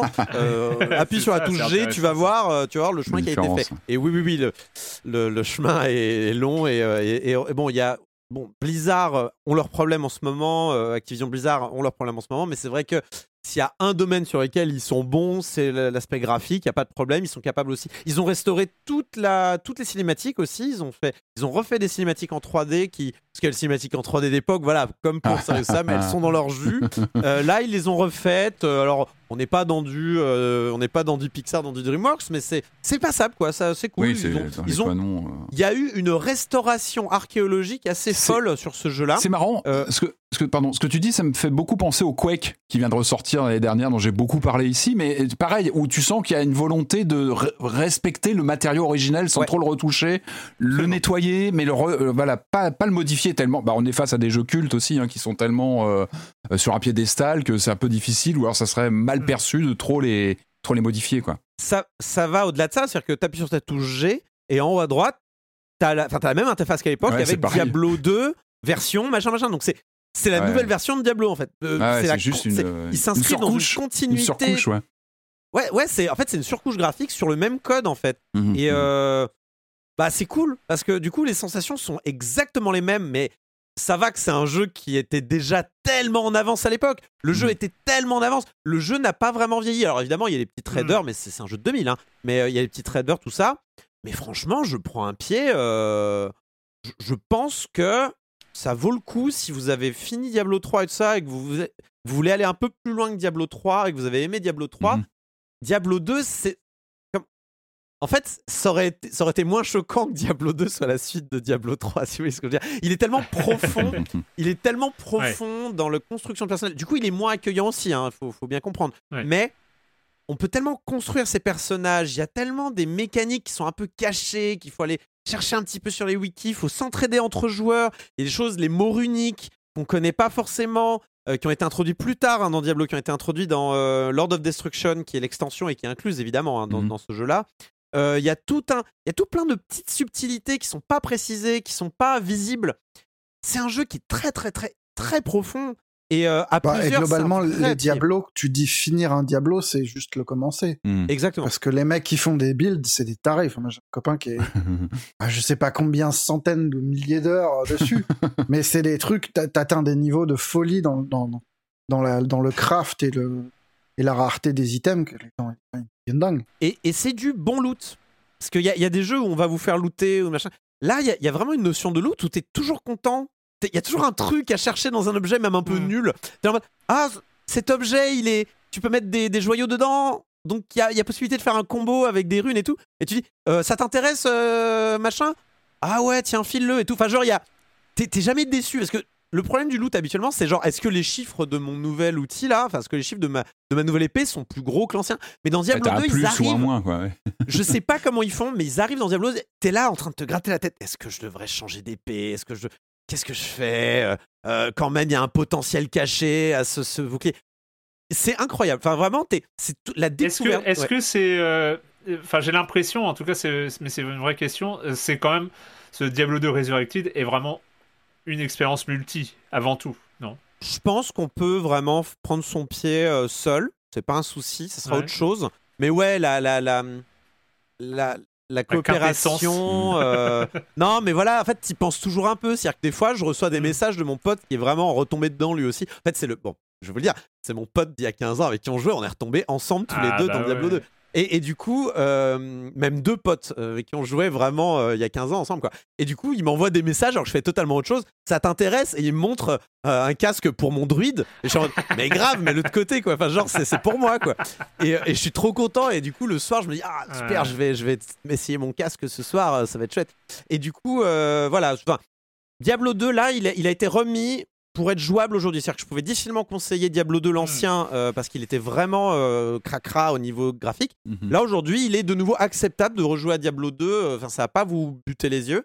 Euh, et euh, c'est incroyable comment ils étaient en avance à l'époque, hein, vraiment. Et, et, et d'ailleurs, ça se en voit que- matière de loot, c'est pas eux qui ont imposé toutes les couleurs du loot et... possible. Hein, ouais, ouais, ouais, si, si, si, si. C'est-à-dire que dans Le Diablo, bleu, violet, orange Ouais, c'est un peu un jeu fondateur dans, c'est dans- un jeu fondateur. Mais, ce qui est devenu le loot aujourd'hui. mais, euh, mais- Ouais. Alors moi, j'aime pas le loot habituellement, mais Diablo 2, c'est l'exception. J'ai l'impression en fait qu'on a une on a une idée du loot qui a été instaurée par Diablo 2 et qui, qui s'est un peu qui a été corrompue au fur et à mesure pour en faire un truc affreux.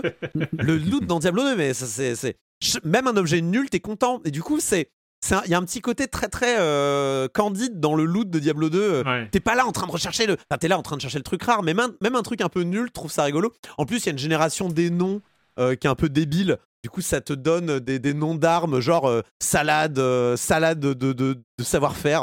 Enfin, tu vois, c'est des trucs, c'est débile. Une Mhm. salade, en fait, c'est un casque mis sur ta tête. Enfin, T'étais là en train de rigoler. À l'époque de Diablo 2, on avait un petit croissant brutal. Et c'est très drôle parce que les noms des, des, des, des armes sont, sont faits en fonction des, euh, des caractéristiques qu'il y a dessus. Quoi. Euh, bon, je Moi, recommande. moi, j'ai des traumatismes là-dessus. J'ai passé des soirées à endurer des discussions entre fans de Diablo qui parlaient des meilleures façons de de de de, de looter. De, de looter, de- d'améliorer leur build en s'échangeant telle arme, machin, et puis en passant par l'hôtel des ventes. Et... Bon, C'était sur le 3 pour le coup, mais Bah ouais, ouais. Alors le 3 du coup, a- il a il a pas plu à beaucoup de gens, enfin moi compris, j'attendais le 3 avec impatience, mais euh, déjà au niveau graphique, il s'est vachement World of Warcraftisé, c'est-à-dire qu'il il est, il est aseptisé, il faut dire les choses, alors que Diablo 2, attention, oui, je peut-être précise, c'est des gens écor- c'est des gens euh, égorgés sur les murs, c'est du sang partout, Ouais. c'est Mhm. des viscères, c'est des euh, c'est dégueulasse hein, euh, c'est oui, mais ils dégueulasse. sont tout Diablo 2. petits, c'est mignon. Oui, bien sûr. Euh, mais du coup, euh, alors là maintenant, euh, on peut mieux voir les détails, donc euh, je préviens. Testé Diablo 2, alors il coûte 40 euros. euh, À vous de voir si ça les vaut. Euh, je vous con- Là, je l'avais acheté en solde Ah en bah, fait. Je l'ai acheté en solde. Euh, il était en solde, donc je pense qu'il va, re- il va repasser en solde, euh, je pense, dans les, dans les prochaines semaines. Euh, attendez une petite. Il est que sur, euh, sur micro pour l'instant. Il Oh, est si, pas, non, non, il est- alors- console alors, aussi. Tu as raison de le souligner. Attention, il est sur PC évidemment, il est sur console, mais les Mhm. retours console sont pas très bons. Diablo 2 a été pensé Ah. sur PC. Euh, Diablo 3 a été pensé. Un Il peu était plus bien sur console. console, Console. euh, 3, ouais. oui. Ouais, le 3, bah, sur Switch, il était très bien. hein. Je suis d'accord, mais il a été pensé pour console euh, le 3, Ouais. pas le 2. Bah oui. Le 2, il a vraiment été pensé pour suite, PC et ils ont un peu euh, rentré au chausse-pied manifestement. euh, euh, Il y a Ah. des choses que tu peux difficilement faire. Il y a plein de raccourcis dans le 2, genre tu maintiens shift et tu bois une potion, tu la donnes à ton mercenaire par exemple. Ça, je sais pas comment ils l'ont géré, je vois mal comment ils pouvaient le gérer sur, euh, sur console. Mm. Donc attention, apparemment les retours Ouais. sont bien moins bons sur console que sur PC. Euh, mais sur PC c'est canon. Sur PC c'est canon, je suis retombé dedans, c'est horrible. Euh, heureusement j'ai un peu plus de temps libre maintenant, donc ça tombe bien on va dire. Diablo 2 Resurrected, euh, PC et un peu console. Euh, merci, euh, merci à tous les trois. Euh, c'est fini pour cette semaine avec le jeu vidéo et la question rituelle à laquelle vous n'allez pas échapper. Et quand vous ne jouez pas, vous faites quoi? Commençons avec toi, Patrick. Euh, Qu'est-ce que tu Ah fais? bah moi je vais vous parler de La Corde aujourd'hui. Alors La Corde, Oh. c'est pas le film de Hitchcock. Oh. Et, et non non non, c'est pas le film. De... Non mais j'adore le, fi- Moi, allez voir le film de. Hitchcock Il très bien. qui est fabuleux. La Corde de Hitchcock, faut le voir parce que bah parce que c'est un énorme film. Non, je vous parlais de La Corde corde. Je voulais vous parler de la corde. C'est une mini-série euh, qui est dispo euh, chez Arte, Ah. euh, Arte Télé, euh, en replay, euh, replay Arte. Je vois des grands signes. Euh, série clivante. euh, réalisée par Dominique Rocher. Alors, lui, il avait réalisé La Nuit qui a dévoré le monde et puis Ah il a participé au scénario d'un film Dans la brume. Euh, alors, alors moi, moi j'ai bien aimé. Moi j'ai bien aimé la corde. J'ai trouvé ça euh, intéressant. Trois épisodes, donc vraiment mini-série qui doit durer deux heures et demie et quelques en tout. Hein. Euh, trois, trois petits épisodes.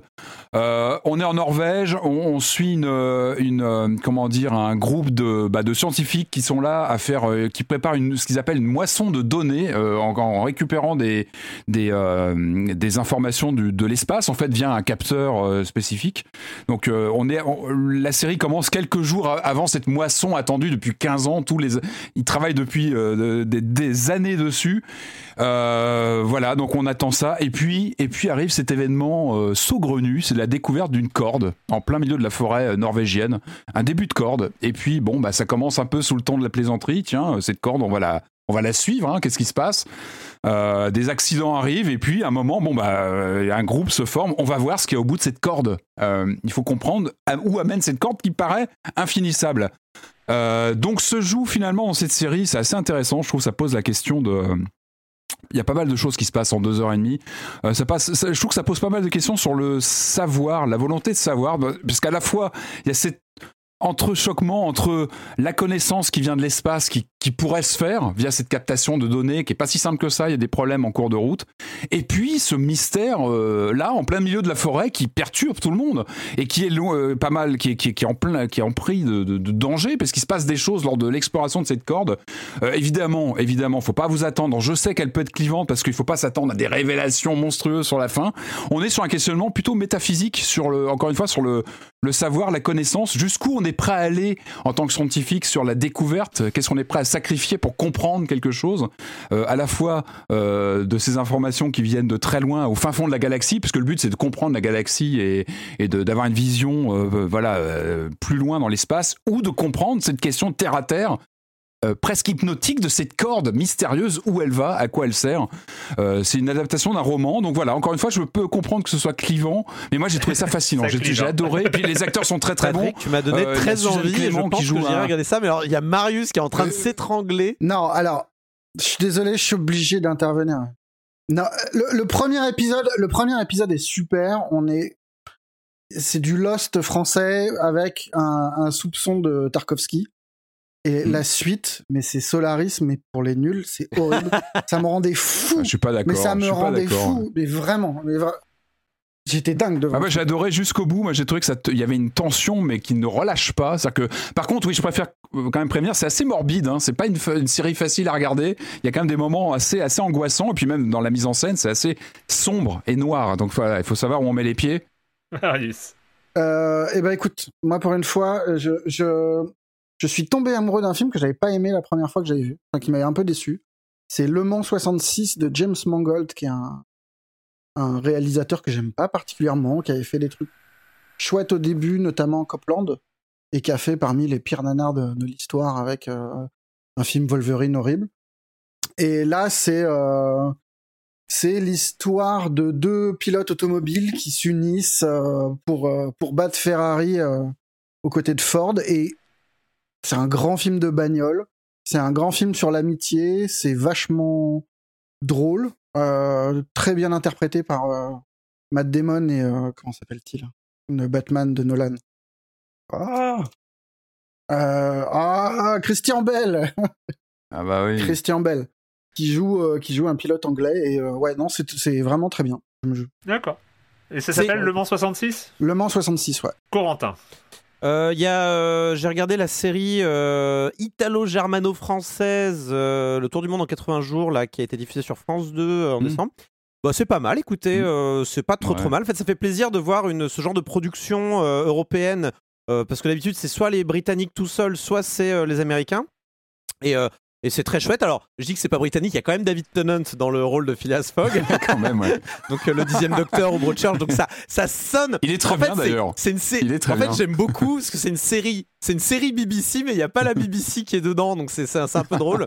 Euh, mais, mais voilà, c'est vraiment c'est bien fait. C'est juste bien fait. Hein, c'est pas le truc Ouais. du siècle. C'est un bon divertissement euh, familial avec du coup il y a aussi un, y a un acteur français Ibrahim Koma qui joue donc passe-partout Mm. euh, et qui parle qui Mm, parle mm. plein de langues en plus dans le dans, dans la série qui, qui, qui- Là, il est je- drôle. Je, ouais. trouve d'ailleurs qu'il est le plus intéressant, c'est l'acteur le plus intéressant de la série. Il y a aussi une, une Allemande, Léonie Benesch, j'espère bien prononcer son nom, qui joue euh, Miss Fix, qui est un personnage qui a été rajouté, enfin qui est Mhm. l'adaptation d'un personnage du roman pour donner une présence féminine Ouais, il y a au groupe. pas mal de liberté, Voilà. ouais. Il y a quelques libertés, même Fogg est un peu plus euh, euh, introspectif, il est, il est pas sûr de lui, il, il a, il a beaucoup de doutes. Enfin, c'est, c'est cool, c'est une bonne adaptation. C'est pas exactement le, le roman de, de Jules Verne, c'est c'est quelque chose d'autre euh, et on voyage bien. Il- euh, t'es pas là en train de te dire, euh, euh, t'es pas là en train de te dire, ouais, je vois le polystyrène des décors. Non, non, non, c'est, c'est bien produit, bien réalisé.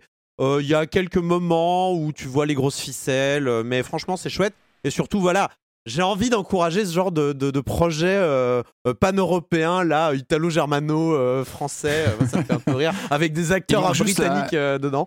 Euh, c'est un peu Il cool. manque juste ce générique du dessin animé culte des années Le- 80, parce que la musique était incroyable. peut-être, était incroyable. Mais le générique là, il est quand même sacrément chouette. Il est, il est bien Il est fichu. sacrément Non, ce qui, chouette, ce qui m'inquiète, je crois que c'est qu'il y a une saison 2 qui a été, Oui. euh, qui a été greenlightée, je crois, et c'est un peu C'est inquiétant. inquiétant, je suis d'accord. Parce que, il me reste- euh, Il me oula, reste- Il attention. me reste deux ou trois épisodes à regarder. Je vois pas comment tu peux faire une saison Ah, t'as 2. pas fait. bah, D'accord, bah tu, tu Bon, verras. bah, on ouais, tu- verra. Oula, attention. Euh, mais, euh, mais en tout cas, voilà, c'est vraiment chouette. C'est 8 épisodes et c'est par contre, ouais, dépêchez-vous Mm.